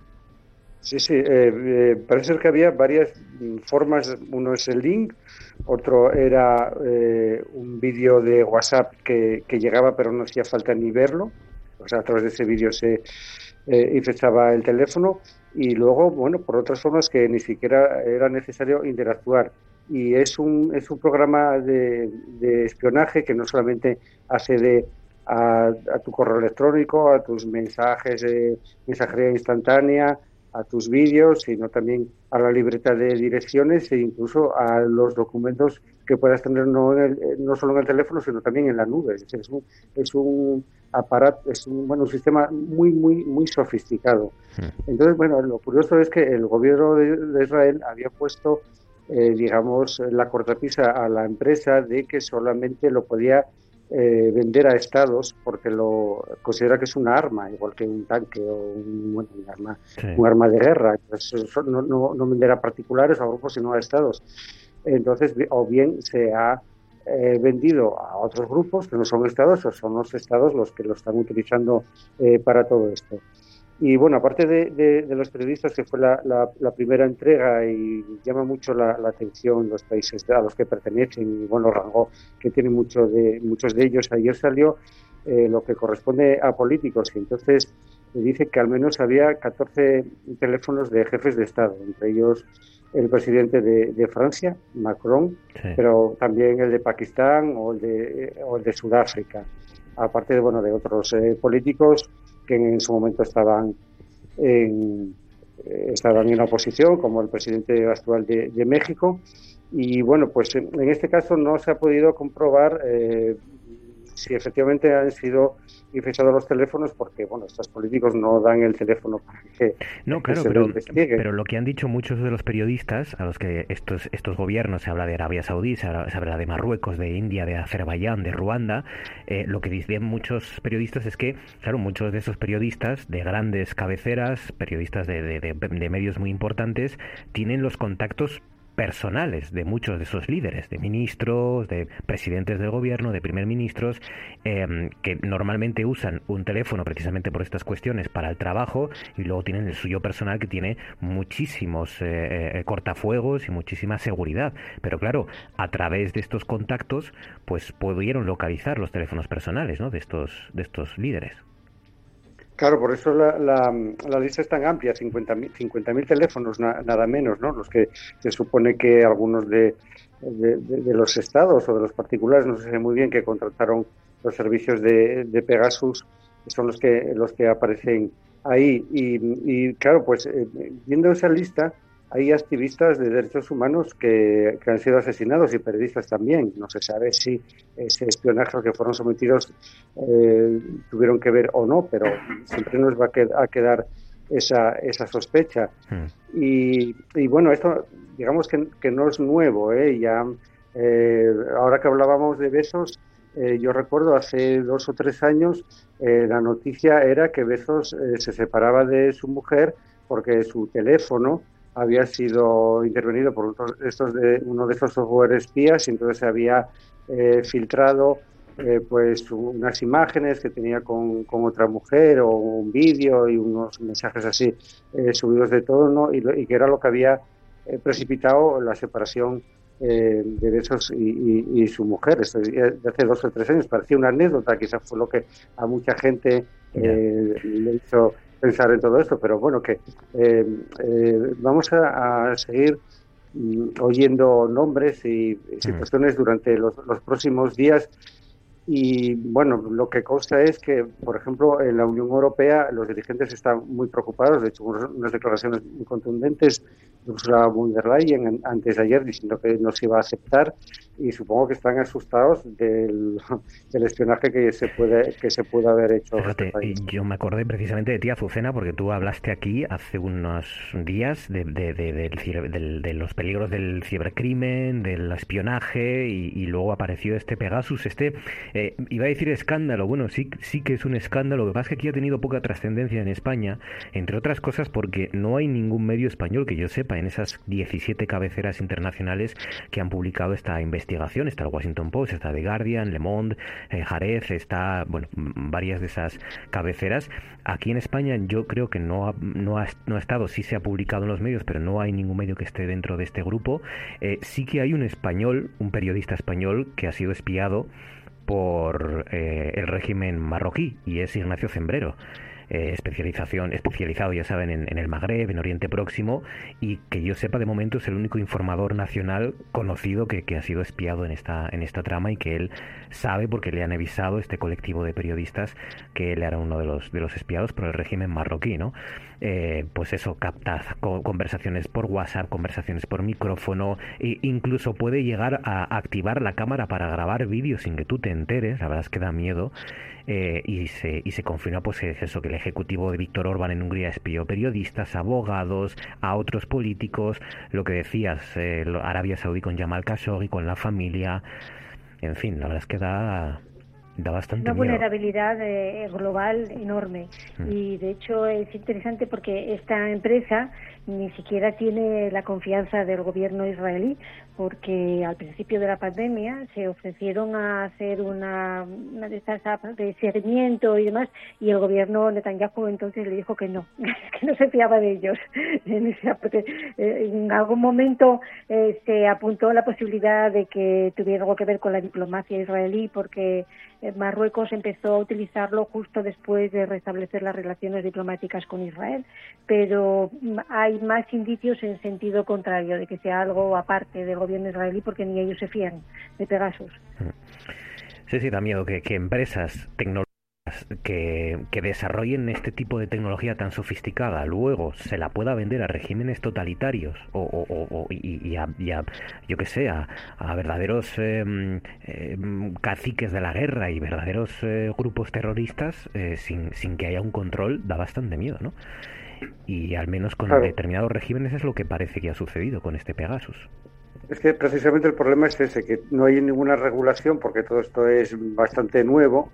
No es el, único programa ni la única empresa, hay muchas, ha, habido más escándalos, eh, pero sigue sin estar eh, regulado esto de, ninguna de ninguna forma, no hay legislación. Entonces, bueno, pues esa brecha es también de la que se hmm. están ahora aprovechando. Bueno, 13 minutos pasan sobre las 10, así que el resto de este consejo de actualidad, de esta tertulia, si os parece, se lo vamos a dedicar a la situación actual del coronavirus, de esta nueva ola cuarta ola, si no me equivoco, en Asturias, y de ese debate, si hay que empezar a aceptar que vamos a convivir ya con el coronavirus o que debe el Principado actuar ya, dejar de amenazar y aplicar más restricciones.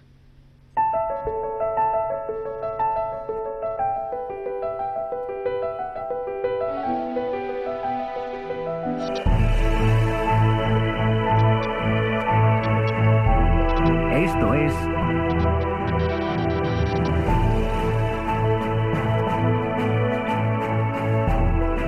Noche tras Noche.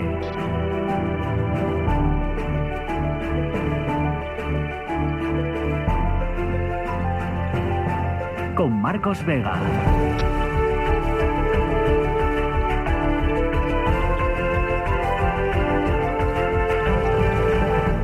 Pues resumo más o menos las principales noticias que tengan que ver con la pandemia. Esta, en esta jornada de miércoles, el Congreso ha convalidado hoy el decreto que suaviza, ya saben, el uso de las mascarillas en el exterior. Esto, pues, es más que nada un paso burocrático, ya, digamos que ya es oficial, ¿no? Porque ya lo ha aprobado el, el Congreso, el que mm, se pueda usar mascarillas en el exterior cuando hay distancia de seguridad. Eh, en, en Asturias hemos vuelto al máximo nivel de riesgo en mayores de 65 años por esa transmisión juvenil desmesurada, transmisión en esas edades de veinteañeros.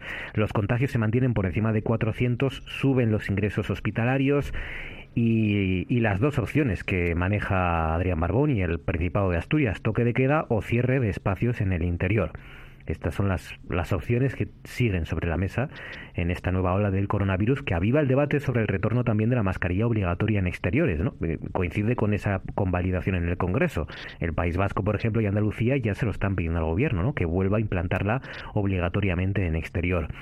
Bueno, eh, Luego tenemos al Reino Unido, que esto es interesante, eh, con esa jornada de la libertad o de la, o de la, sí, ¿no? De, de, de, la libertad, jornada de la libertad, el Freedom Night o el Freedom Day o algo así, que era pues el, el momento en el que se terminaban, se levantaban las restricciones decretadas para hacer frente a la pandemia de coronavirus. Allí ya no es necesario usar mascarillas, tampoco hay limitaciones a la interacción social. Boris Johnson considera que con la campaña de vacunación pues muy avanzada es ya la hora de levantar las restricciones restricciones. Y estas son las dos eh, eh, corrientes, sintetizándolas mucho, ¿eh? pero dos corrientes, una que apuesta por efectivamente aceptar, como en el Reino Unido, que ya vamos a convivir y que aunque hasta que no empiecen a aumentar de forma dramática las muertes, pues hay que convivir con estos números tan avanzados de contagios, y la otra corriente que dice que no, que el Principado tiene que actuar ya, que dejar de amenazar y que aplicar las restricciones, ya sea pues eh, el cerrar espacios en interior, el cerrar la hostelería o el toque de queda. Teníamos demasiadas expectativas en la vacunación. ¿Cerca de qué corriente estáis más? Mm, más cerca de qué corriente estáis? Ramón, empezamos por ti. Eh, veamos, el problema de la vacunación es que mientras no llegues al nivel del 70%, dicen que no hay inmunidad llamada de grupo, rebaño, o como quiera llamarse. Incluso más ahora con la, con la llamarlos de rebaño tiene, tiene tela, ¿no? Bueno, pues ya se entiende. Eh, por tanto, lo que hace falta es caminar decididamente hacia la vacunación eh, ¿Hace falta prudencia? Claro que hace falta prudencia. Pero yo creo que a la gente se le empieza ya a cansar con restricciones eh, que en ocasiones suenan casi como amenaza. Evidentemente hay que asumir riesgos razonables, pero riesgos. ¿Y ¿Vamos a convivir con, con, esta pandemia? Bueno, como, como vivimos con otras muchas y sin ninguna duda. El problema es que tenemos que garantizar cosas.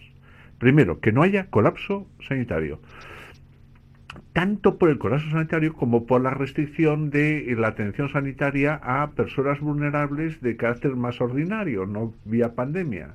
Lo que ha sucedido en este periodo con enfermos de cáncer y de otras dolencias eh, crónicas ha sido tremendo, claro. ¿Por qué? Porque había que eh, prácticamente concentrarlo todo en esta cuestión. Por tanto, hay que cuidar enormemente, eh, aliviar en la medida posible la presión sanitaria, pero esto establecido y con un ritmo de vacunación adecuado, inevitablemente vamos a tener que asumir riesgos razonables, pero riesgos. Lo que no cabe es decir, eh, eh, hasta que matemos al virus y, porque este virus va a permanecer. Y si no es este, será otro. El asunto es estar preparado para ese embate, si es el caso, eh, asumir riesgos razonables, cuidando la situación sanitaria, que como es evidente, y no, no, no cifrarlo todo al sacrificio en el altar de la seguridad porque eso mm, no produce siempre efectos beneficiosos. Estos días estamos viendo cómo eh, eh, ha sido imputada la directora general de, salud de Baleares, es que encerró a 400 chicos. Acuérdate, lo hablamos allí. es que al margen de que tuvieran o no un, un, test positivo. cuidado con este tema. Eh, los tribunales ordinarios acaban de eh, dar un varapalo al gobierno con el tema de la patada famosa a la puerta en este. De, ¿Puede haber situaciones? Ya, pero no podemos sacrificarlo todo en el altar de la seguridad, porque el altar de la seguridad es la excusa eh, muchas veces para, para causarnos miedo, inquietud, presión y recorte de libertades. Entonces, claro, hay que asumir recorte de libertades, sin ninguna duda. pero razonablemente. Azucena.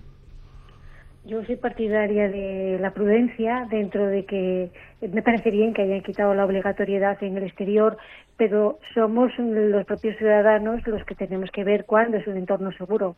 Una cosa es cuando vas por un sitio en el que no hay nadie alrededor y tener que llevar mascarilla pues pues no es no es razonable nunca lo fue ¿eh? porque si tú estás en un paseo por la montaña pongamos por caso o estás en una playa en la que no hay nadie pues pues no tiene sentido que vayas con mascarilla lo que pasa es que tenemos los propios ciudadanos que valorar cuándo estamos en un entorno seguro y cuándo no entonces, en ese sentido, creo que el Reino Unido, eh, para mí, es una imprudencia lo que, lo que está haciendo. Hay una polémica en este momento en el propio país porque las cifras de la epidemia no son buenas el gobierno mismo está intentando a la vez llamar a la prudencia, está generando confusión con todo eso. Boris Johnson está aislado porque el ministro de Sanidad, un contacto estrecho, pues tiene coronavirus, entonces él está aislado y está invitando a la gente a la prudencia, está llamando a la gente a la prudencia, cuando al mismo tiempo está abriendo las discotecas y sin distancia y sin mascarilla y sin nada de nada. También es cierto que en Reino Unido las empresas privadas tienen la libertad de fijar sus propias normas sanitarias. Y, por ejemplo, el metro de Londres es obligatorio, tiene obligatoria la mascarilla, eh, muchos otros transportes, eh, tiendas, supermercados, eh, librerías que dicen aquí solo con mascarilla y tienen derecho a hacerlo. Entonces, en ese sentido, eh, hay ahí una, una cierta cierto mecanismo de seguridad para que para evitar controlar eso un poco. Pero también es cierto que hay una carta en The Lancet firmada por 1.200 científicos que califican esto de un experimento peligroso, contrario a la ética médica, y dicen que es una amenaza para el mundo entero porque naturalmente hay mucha gente que tiene una sola dosis y en este caso, el 70% de hecho, y en ese caso es mucho más fácil que haya mutaciones y esas mutaciones, si se instalan en el Reino Unido, eh, con la globalización, pues van a tardar muy poco en llegar a todas partes. Entonces es algo que nos afecta a todos. Yo pienso que es muy importante tener paciencia, esperar a que estemos vacunados con las dos dosis, un número suficiente de personas como para que haya ciertas garantías.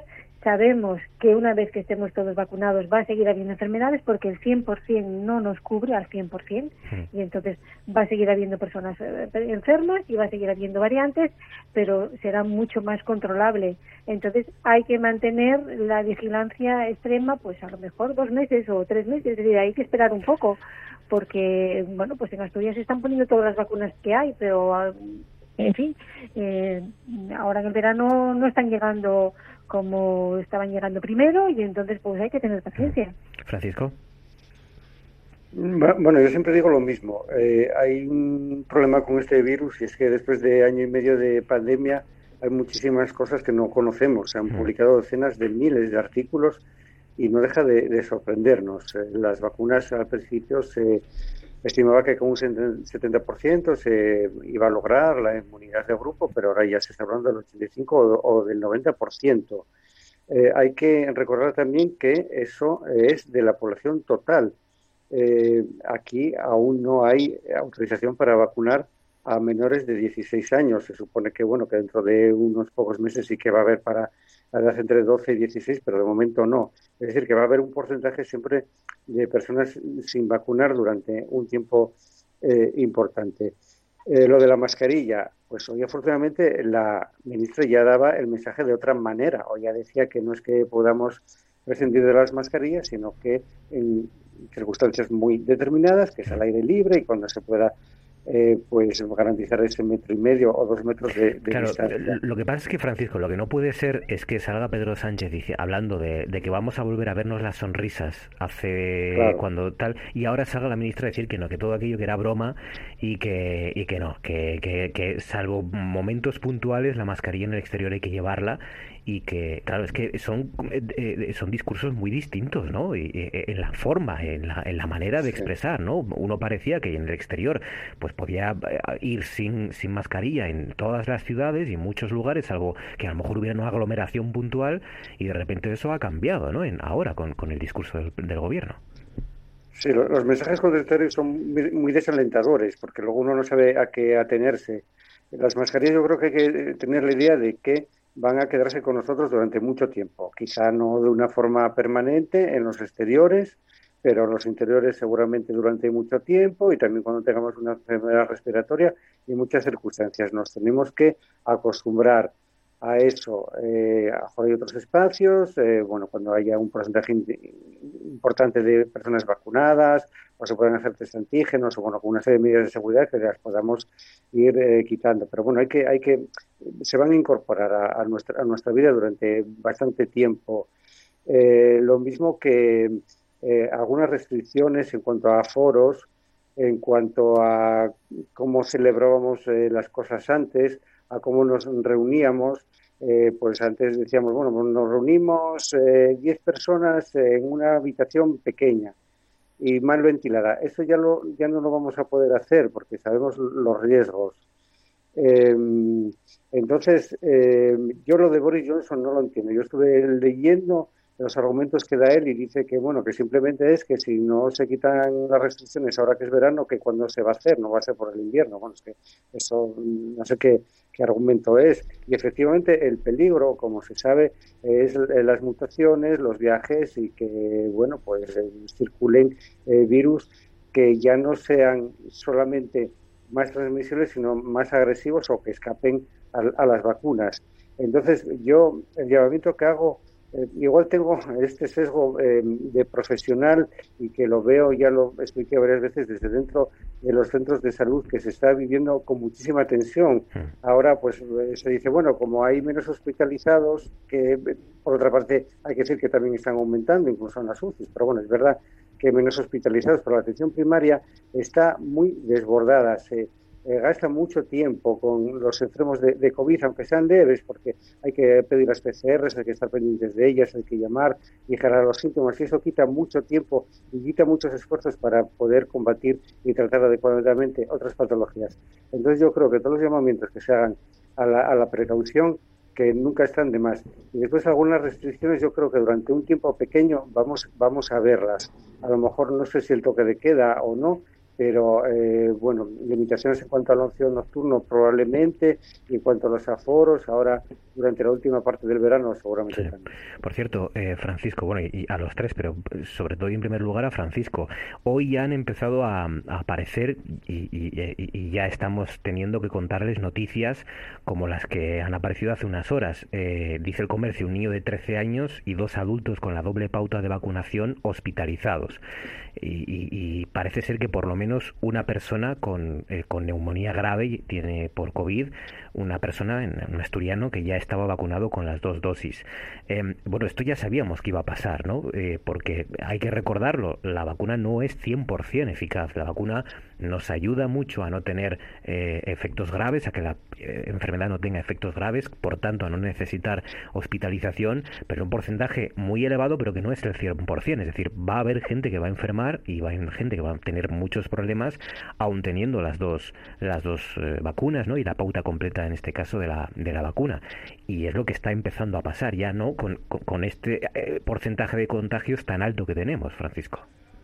Claro, porque es que las vacunas nunca son del todo eh, eficaces. Estamos hablando de un 95% que es muchísimo en el conjunto de las vacunas, unas vacunas muy buenas.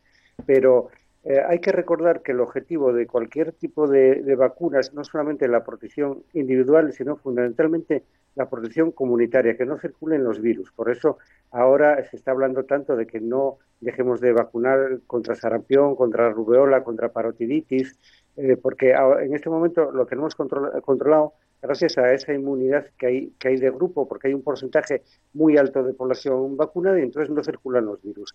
Por lo tanto, hasta que haya ese porcentaje va a circular el virus y va a haber personas que se sigan infectando porque las vacunas no son eficaces al 100%, aunque, aunque tengo que decir, como recalcaba antes, que en el conjunto de las vacunas es un porcentaje muy bueno, lo cual quiere decir que eh, el futuro de las vacunas, incluso de otras enfermedades, va, a ir por probablemente las plataformas que, que, hay actualmente con el coronavirus. Claro, porque frente a esto, frente a estas noticias que, igual que ocurrió con, los efectos secundarios de las vacunas, ¿no? que, que, provocó el escepticismo de mucha gente, frente a estas noticias de estos ingresos puntuales de personas que ya tienen la, la pauta completa, pues eh, eh, hay un montón de personas de edad muy elevada que se han contagiado y que sin embargo pues no se han enterado, ¿no? No se han enterado a no ser que les hagan una prueba, ¿no? Y, esa es la mayoría, la gran mayoría de la gente que se está contagiando y que, y que de no tener la pauta completa tendría muchísimos problemas, ¿no? Es que yo creo Por que supuesto. que regir un principio que es de riesgo asumible. Si a la gente le dices que eh, vas a coger el coche, considera que eh, mueren al día y tienes posibilidades de tal, eh, que decir, hay un umbral de riesgo asumible. Y yo creo que hay que también tener mucho cuidado, por prudencia, de no expandir un miedo cerval a desarrollar una vida mínimamente normal, me refiero. ¿eh? Eh, durante un tiempo, efectivamente, tenemos que tener eh, un control, pero eh, esto de que mm, ten cuidado, mm, no salgas, no te relaciones, bueno, perdone, no, no, no. En los actuales momentos, insisto, que posiblemente sea necesario, pero como pauta generalizada, no creo yo. ¿eh? eh como mensaje. Creo que ese mensaje es un mensaje muy negativo, perverso, malo, de restricción, de falta de humanidad, de falta de, mm, empatía con los demás. Creo que es malísimo. Eh, como mensaje ¿eh? que a veces se nos ha transmitido, ¿no? Tampoco la frivolidad está de que el gobierno te vuelve la sonrisa, ¿no?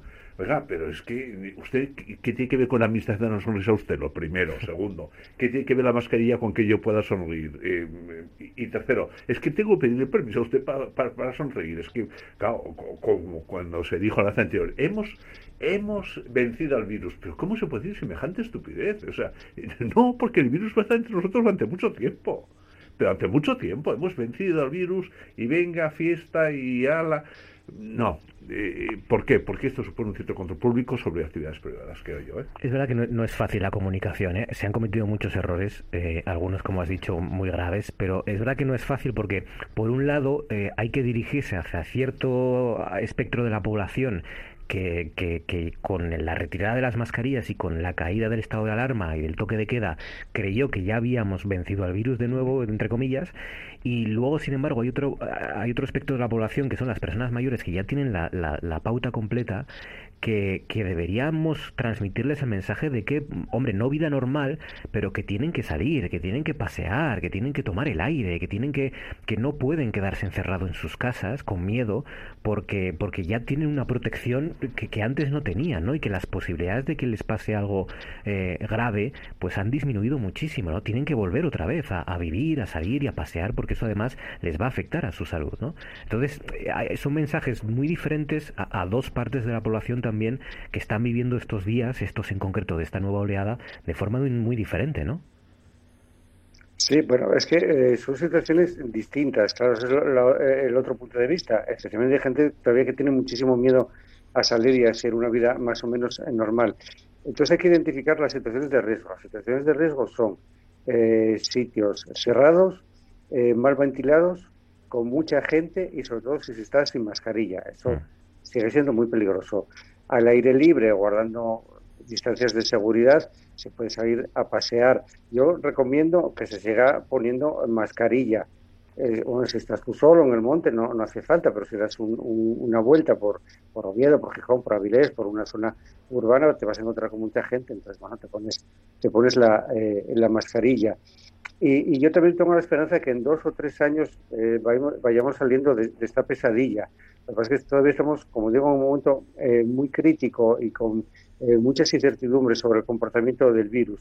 Y luego no hay que olvidar que efectivamente aquí a nuestras sociedades están llegando las vacunas, pero hay muchos países en los cuales no hay ningún 1% de personas vacunadas. Entonces ya no es una cuestión simplemente humanitaria, sino que, como se sabe, se sigue propagando el virus y puede haber eh, mutaciones. Entonces va a haber que hacer también un esfuerzo para vacunar eh, pues eh, a, escala, a escala mundial. Estamos hablando de cosas hasta hace pocos años insospechadas. Y de, y de ahí va a ser posible si vamos a salir de la, de la pesadilla o no. Yo tengo muchas esperanzas de que sí vamos a salir, pero vamos a, a tardar todavía un par de años seguramente. Es verdad que es verdad y yo lo entiendo también, ¿eh? que está siendo de nuevo especialmente dura también en lo, en, lo anímico porque porque pensábamos que no iba a haber una nueva ola Esto es, yo creo que es así, ¿no? Teníamos esa sensación de que ya estaba todo hecho, de que la, vacunación iba mejorando, iba aumentando y que teníamos un buen ritmo y que ya no íbamos a tener que hablar otra vez de incidencia, de semáforos y de estas historias y de hospitalizaciones, ¿no? Eh, y nosotros, los sanitarios, ya me puedo imaginar cómo tendrán que estar soportando todo esto. Y luego, además, y ya con esto acabamos, hay un, también una, una cuestión y es las Olimpiadas que empiezan ya dentro de unas horas, porque creo que no la ceremonia es el, no sé si es el jueves, pero ya esta madrugada y empieza a haber algún partido, alguna competición. Eh, que, esperábamos los Juegos Olímpicos como eh, el gran acto de, recuperación universal, digamos, o al menos de los países occidentales que, que ya iban a poder incluso ver competiciones deportivas con público y estas cosas. Y, y es un poco la metáfora de lo que nos está pasando, ¿no? Que estamos viendo que, va a costar mucho más de lo que nos pensábamos, que ya no va a haber público en las Olimpiadas, en las competiciones, que va a ser muy difícil porque ya está habiendo brotes en, eh, las sedes y en, los alrededores y entre los atletas y entre los deportistas y lo que pensábamos que iba a ser la gran fiesta un poco ¿no? de, la recuperación y del fin de la pandemia, pues nos está demostrando que no era tan fácil. ¿no? Bueno, salvo que pongas la final de la NBA, bueno, eh, pabellones llenos. Pabellones llenos y fuera en Milwaukee me había contado una increíble. Y no te quiero ni contar las series mundiales de béisbol. Bueno, es, algo de verlo, ¿eh? eso sí que han hecho un, un, día de la, un día de la libertad, pero poco a poco ganado y no parece que ellos tengan decididos problemas. No parece, no parece. Pues nada, hasta aquí nuestro consejo de actualidad. Francisco Javier Fernández, un placer, muchísimas gracias. Ah, igualmente. A Azucena, gracias. A Azucena Álvarez, gracias como siempre. Gracias a vosotros. Y Ramón Durán, gracias a los tres. Que seáis muy felices, que os cuidéis mucho y aquí estaremos analizando todo porque queda mucho todavía que contar y que analizar. Gracias a los tres. Señoras y señores, hace unos momentos fuentes autorizadas del Ministerio de la Gobernación han confirmado que el Partido Comunista perdón, que el Partido Comunista de España ha quedado legalizado e inscrito en el... Repetimos la noticia, ¿eh? Hace unos momentos, fuentes autorizadas, se ha adoptado una vez oído al fiscal del reino y la Junta de Fiscales. Pedimos perdón a nuestros oyentes.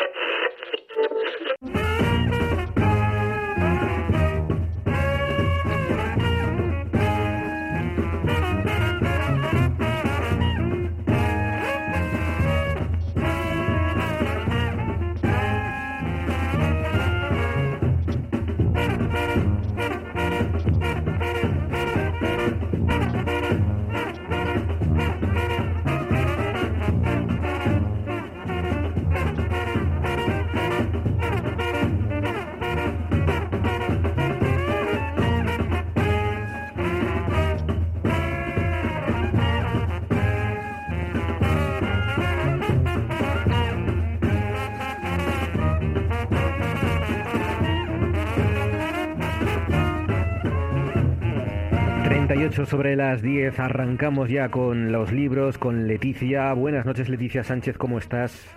Hola, buenas noches. ¿Qué tal estos días? ¿Qué tal hoy con este bochorno ahí en la en tu en tu mansión al Bueno, mi mansión, mi mansión.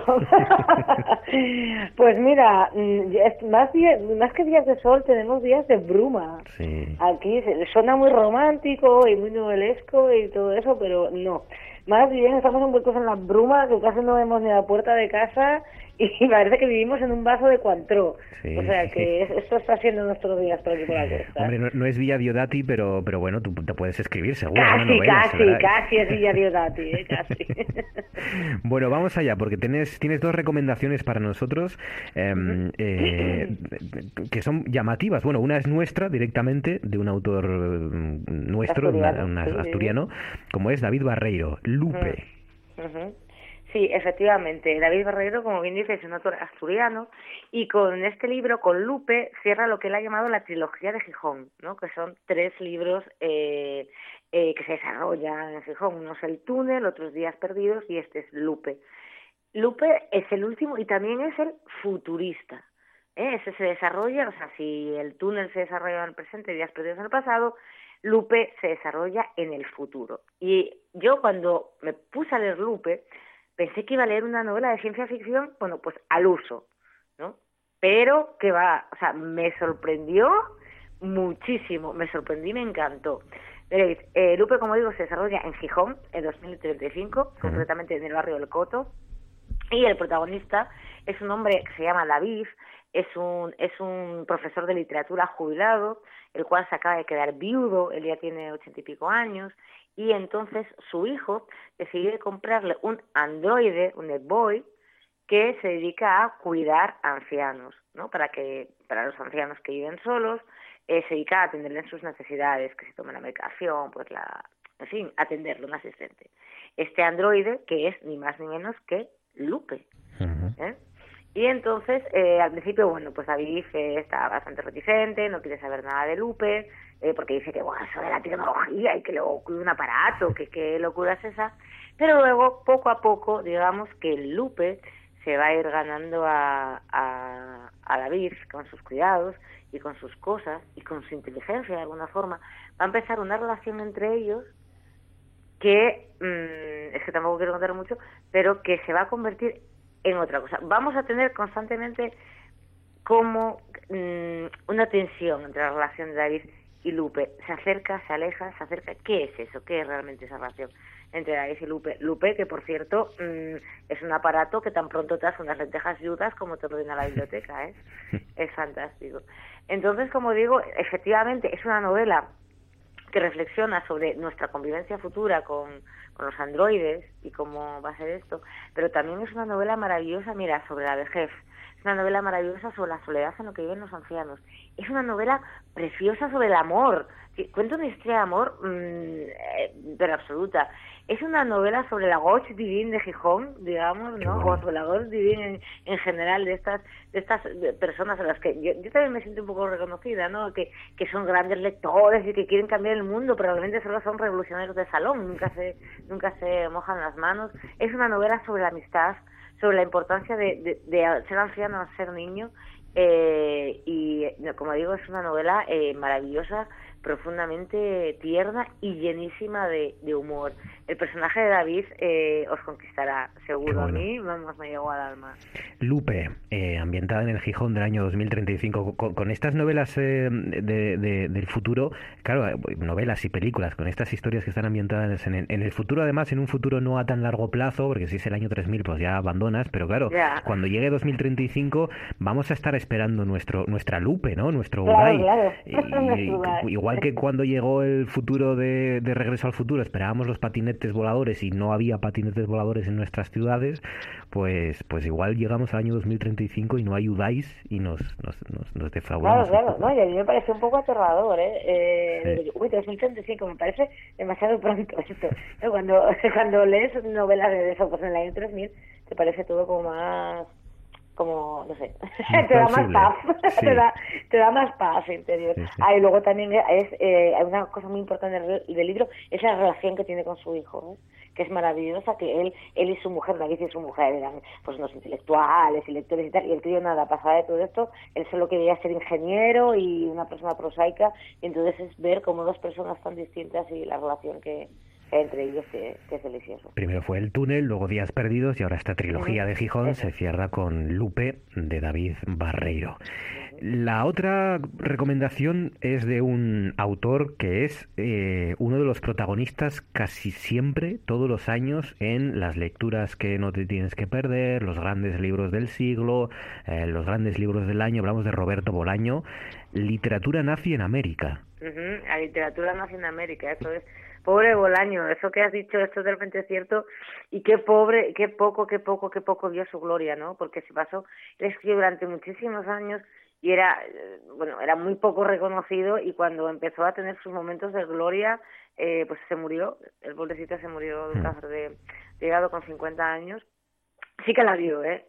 ya Dios el reconoció, pero ser la gran figura internacional de, las letras en las que se convirtió, nunca llegó a verlo y a mí es una cosa que, que me da, que me da muchísima pena porque, porque se lo merecía. Y la literatura nazi en América, este libro que hoy recomiendo, este nombre tan sonoro, está muy relacionado con esta historia que acabo de contar y este poco reconocimiento, porque fue uno de los primeros libros de Roberto Bolaño.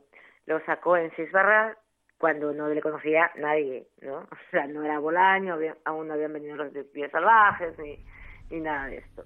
Entonces, eh, creo que debió vender como unos 300 libros, unos 300 ejemplares, que para quien para quien no esté acostumbrado es, es muy poco, es, como vender 4 o 5, o sea, fue un libro que no compró prácticamente nadie, de hecho, los editoriales están convencidos que era un fracaso y se acabaron picando el libro, o sea, picando, o sea, triturándolo, acabando con la con la edición, suprimiéndolo suprimiéndolo para siempre. Pero ECO, cuando Bolaño se convirtió en Bolaño, dijeron ¡Ey! Tenemos los derechos de, de este tío y entonces reeditaron la literatura la literatura nazi en América y al fin y al fin eh, la gente comprendió el grandísimo libro que es porque yo creo que si vendió tan poco y si no, no fue reconocido en el momento fue porque no se entendió nada de, de este libro que voy a explicar. La literatura nazi en América es una genealogía de distintos escritores y escritoras del continente americano, eh, los cuales, eh, digamos, tendrían eh, tendencias no solamente nazis, sea, algunos sí que eran nazis, nazis convencidos, nazis de Hitler, pero otros eh, no eran del partido nazi, pero sí que eh, abogaban por el exterminio o, o, o, por la, o eran homófobos o, o xenófobos, o, ¿entiendes? Era todo gente con una moral eh, política y social muy sospechosa, ¿no? Eso no quitaba para que por un lado fueran eh, por un lado fueran grandes escritores algunos reconocidos otros totalmente incomprendidos unos poetas y locos eh, otros eran muy comerciales eh, algunos rebeldes otros eh, otros eh, dados al sistema hay hay historias de escritores y escritoras eh, para para todo tipo pero ¿qué pasa? Que estos escritores y escritoras son totalmente ficticios. Ah, Todos ellos. Claro. No existió o sea, ninguno. Se, se de ha ellos. inventado autores malditos que se supone que eh, se congraciaban con el, con el régimen nazi, ¿no? Eso es, efectivamente, efectivamente, ¿no? Eh, eso es, porque una de las obsesiones de, de Bolaño, que además aparecen en casi todas sus obras, es la de es la de que tú puedes ser un grandísimo escritor y a la vez una malísima persona. Mm, claro. ¿no? Eso, la doble moral, o sea, es, es algo que aparece, por ejemplo, en- eh, aparece en otros de sus libros, en Nocturno de Chile, en el que hay una historia de cómo se celebraban eh, eh, veladas literarias en, en la casa de, de una famosa escritora argentina, mientras en los sótanos de esa misma casa se producían torturas a presos políticos, ¿no? que era un poco la doble moral. Entonces, esto es lo que lo que lo que aparece, pero eh, esta genealogía, estos estas historias de escritores y de mm, y de y de, de escritores malvados, vamos Claro. a ponerlos entre comillas, estos cuentos, es que son maravillosos. Bueno. Eh, son unos cuentos en los que, por un lado, te ríes, por otro lado, eh, te estremeces, por otro lado, están llenos de belleza, eh, también están llenos de humor, están llenos de algo distinto, algo que dices, ¿qué es esto? O sea, esto, eh, eh, esto es totalmente distinto a todo lo que he leído, ¿no? Están llenos de verdad, de alguna manera, y, eh, es- eh, y están llenos de historias. Es que cada historia eh, de, de los escritores, bueno, pues van desde algunas que son dos páginas, otras que son cinco o seis, pero es que cuenta una vida entera, llena de peripecias. O sea, todo lo que pasa en ese libro es Sí. es, es asombroso. La, la inteligencia y la imaginación desbordante de Roberto Bolaño en Literatura Nazi en América, que junto a la otra obra Lupe de David eh, Barreiro, es las recomendaciones, son las recomendaciones de esta semana. Leticia, cuídate mucho, Leticia Sánchez, un. Y placer como siempre, amiga. Gracias. Un saludo. abrazo. Miedo a lo desconocido, miedo a las nuevas ideas. Están llenos de prejuicios, pero no se basan en la realidad, sino en la idea de que si algo es nuevo, debe ser rechazado porque nos da miedo. Eso les obliga a todos a quedarse con lo que ya conocen. Y para mí, las cosas más bellas del universo son las más misteriosas. En RPA,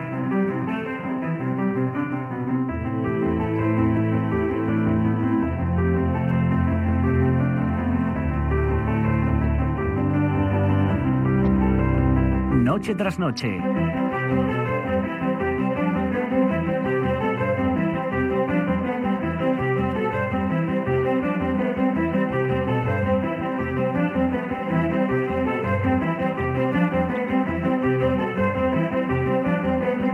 con Marcos Vega.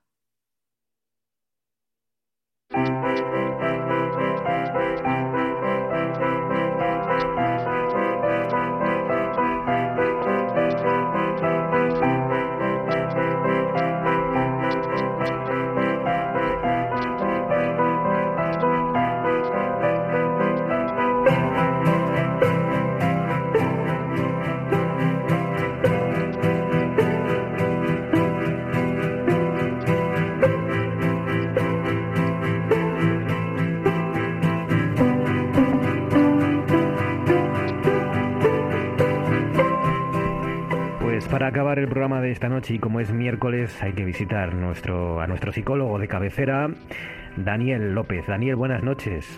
Hola Marcos, buenas noches. Fíjate, la semana pasada hablábamos de la presión de los penaltis y de lo, la influencia que tiene la psicología a la hora de lanzar los penaltis en esta Eurocopa que tuvo tantas tandas de penaltis y también la, la Copa América. Ahora vamos a conectar también la psicología con el deporte a través de las, de las Olimpiadas, de los Juegos Olímpicos, mejor dicho. Unos Juegos, eh, me ha hecho gracia que muchos eh, han calificado, algunos, eh, está la broma entre los deportistas que ya están allí o están viajando hacia hasta Pekín, hasta Tokio, perdón, Tokio no Pekín, Tokio, eh, la broma de que son los juegos Fujitsu, porque van a escuchar solo el silencio en las competiciones, porque como no hay eh, público, porque, porque iba a haber, pero con la pandemia y esta nueva ola que está viviendo casi todo el mundo, pues no va a haber público, van a ser los juegos Fujitsu. Bueno, han tenido que tener una verdadera em, evolución y, y una concentración y psicológica tremenda durante todos estos este año y medio, ¿no? Porque imagínense, eh, deportistas que llevaban preparándose desde hace cuatro años y que de repente ven que todos los plazos se les caen, las Olimpiadas van a ser un año más tarde, hay algunos que se empeñan en seguir los mismos, eh, la misma intensidad de entrenamiento y se destrozan a sí mismos, hay otros que se abandonan y también se destrozan. Ha habido un entrenamiento tan importante físico como mental durante todos estos meses para miles y miles de deportistas que van a estar en Tokio. Sí, sin duda, Marcos, como muy bien apuntas, hay un componente psicológico muy importante en estos Juegos Olímpicos. Yo he tenido experiencia con una persona que va a los Paralímpicos, ¿vale? Y evidentemente la situación es, es demoledora por una razón muy importante. La gente de élite, élite a nivel de deporte, pues evidentemente intenta buscar automatismos. Automatismos como hablamos también otro día con los penaltis, ¿no? Intentan generar tantos automatismos que el cuerpo responda de una manera tan automática, ¿vale? Que digamos que no tenga ni que pensar, que todo salga de modo automático. Ese automatismo se genera a través del tiempo, de entrenamiento, entrenamiento, entrenamiento. Y de pronto, como tú muy bien dices, los plazos se, se paran, o sea, se paran, se cambian, o sea, se trastocan todo, ¿no? Esto, ¿qué genera? Genera una ansiedad importante, o sea, la ansiedad es el elemento clave en este, en este asunto ansiedad porque en unos casos los eh, la reparación, los entrenamientos, toda la planificación tenía una fecha concreta. Y esto del deporte, mm, cuando lo conoces un poco a fondo, eh, te das cuenta de que, de que funciona a este nivel que hablamos de nivel élite. Eh, o sea, esto está estudiado y está trabajado al milímetro. Y claro, se trastoca todo. Entonces, lo que tú muy bien apuntabas antes, hay gente que, que se ha pasado de vueltas y hay gente que no ha llegado, ¿me entiendes? Entonces, esto, esto, esto, ¿y qué ocurre? Ansiedad, ¿por qué? Porque esto, mucha gente, o sea, los Juegos Olímpicos es para un grupo muy, muy, muy, muy, muy pequeñito de gente que tiene la enorme oportunidad de defender a su país en los Juegos Olímpicos. Eh, bien, pero encima hay gente que esta era su última oportunidad y claro, y ahora te encuentras con esta situación. Y es que, claro, lo que tú dices eh, es un elemento añadido muy importante y además ya verás como mm, aventuras sorpresas en los Juegos Olímpicos. Seguro, seguro. Porque, sí, porque vamos a encontrarnos con gente que realmente eran o son gente de la élite, digamos, de campeones y que vamos a encontrarnos con chascos. Bueno, em, eh, la, importancia que tiene, claro, el deportista de élite tiene una rutina, es un hombre, una mujer de rutinas, ¿no? Tiene interiorizadas una serie de pautas diarias muy marcadas y cuesta mucho salirse de ahí, ¿no? Fíjate, em, ayer eh, se jugó la final de la NBA, el último partido, y ganaron los Milwaukee Bucks. Eh, el jugador estrella del equipo que ha ganado la NBA se llama Antetokounmpo, es un jugador griego de ascendencia nigeriana. Bueno, em, ¿sabes de las primeras cosas que ha hecho?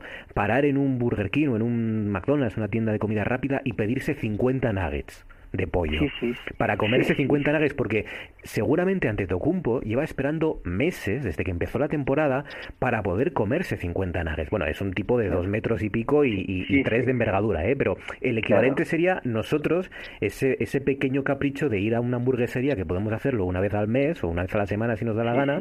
Ellos eh, tardan meses ¿no? en hacerlo. Hasta ese punto llega la obsesión por, por el físico, ¿no? Claro, pero no solamente la obsesión por el físico, sino el tema del control de peso, control de muchísimas situaciones. Mm, para que te hagas una idea, mm, los deportistas, cada uno en su especialidad, llegan a un punto en el cual en una ocasión como entrenador me decía que mm, el funcionamiento al que hay que llegar a un nivel olímpico es como cuando conducimos y no sabemos en un coche de estos, de, no un coche de cambio automático, sino un cambio manual, no sabemos en qué velocidad damos lo hacemos tan automático, lo hacemos tan, tan rutinario, lo hacemos tan tal, que tienes que pararte a pensar en qué velocidad vas. Bueno, ese es el funcionamiento de un deportista de élite.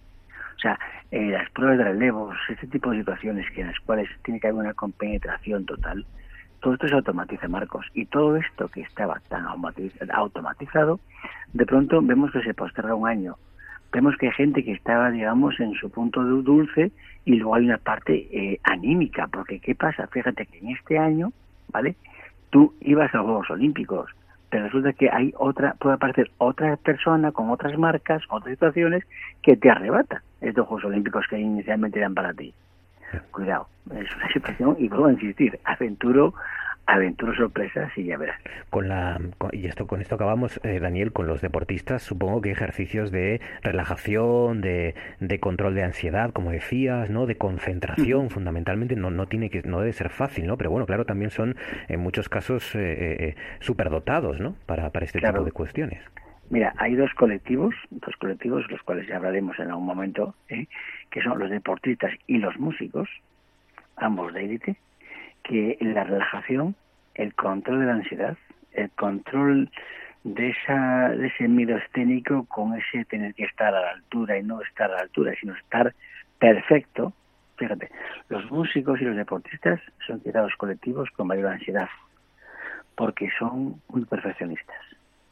Esa perfección es una autoexigencia continua y nunca llegan nunca llegan porque evidentemente el, la perfección es la gran mentira, no existe. Entonces viven en esa quimera y son fruto de auténticos problemas de estado de ánimo. Pues empiezan los Juegos Olímpicos en, en, Tokio y la psicología va a tener mucho que ver, siempre lo tiene el deporte, si me apuran en estos Juegos Olímpicos más que nunca por todas las cuestiones que estamos hablando y que estamos repasando junto a Daniel López, nuestro psicólogo de cabecera. Daniel, cuídate muy amigo y gracias, un abrazo fuerte. Un abrazo Marcos. Con Daniel, nuestro psicólogo, marchamos antes, repasamos las portadas.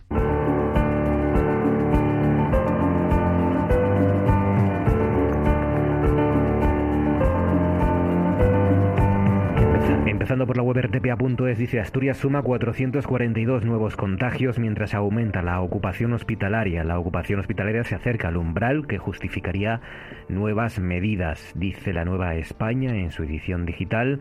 Ingresa en la UCI de UCA con neumonía grave por COVID un asturiano que ya estaba vacunado con las dos dosis. Dice eh, también la planta de mascarillas de Morcín llega a 25 empleos tras un año en funcionamiento. El comercio titula Un niño de 13 años y dos adultos con la doble pauta de vacunación hospitalizados. La ola joven dice dispara un 75% las hospitalizaciones con la UCI de Luca al 60% de su capacidad. Dice Hacienda acepta eximir de las oposiciones a interinos con 10 años de experiencia. Añade el comercio, el Congreso convalida el decreto que suaviza el uso de mascarillas en el exterior. Y por último, la voz de Asturias, que dice en su edición digital, Asturias simplifica el trámite para obtener el certificado COVID. El solicitante recibirá en su teléfono móvil un mensaje de texto con un enlace que le permitirá descargar el documento. Dice, los contagios se mantienen por encima de 400 y suben los ingresos hospitalarios. Ahora sí, con las portadas, marchamos.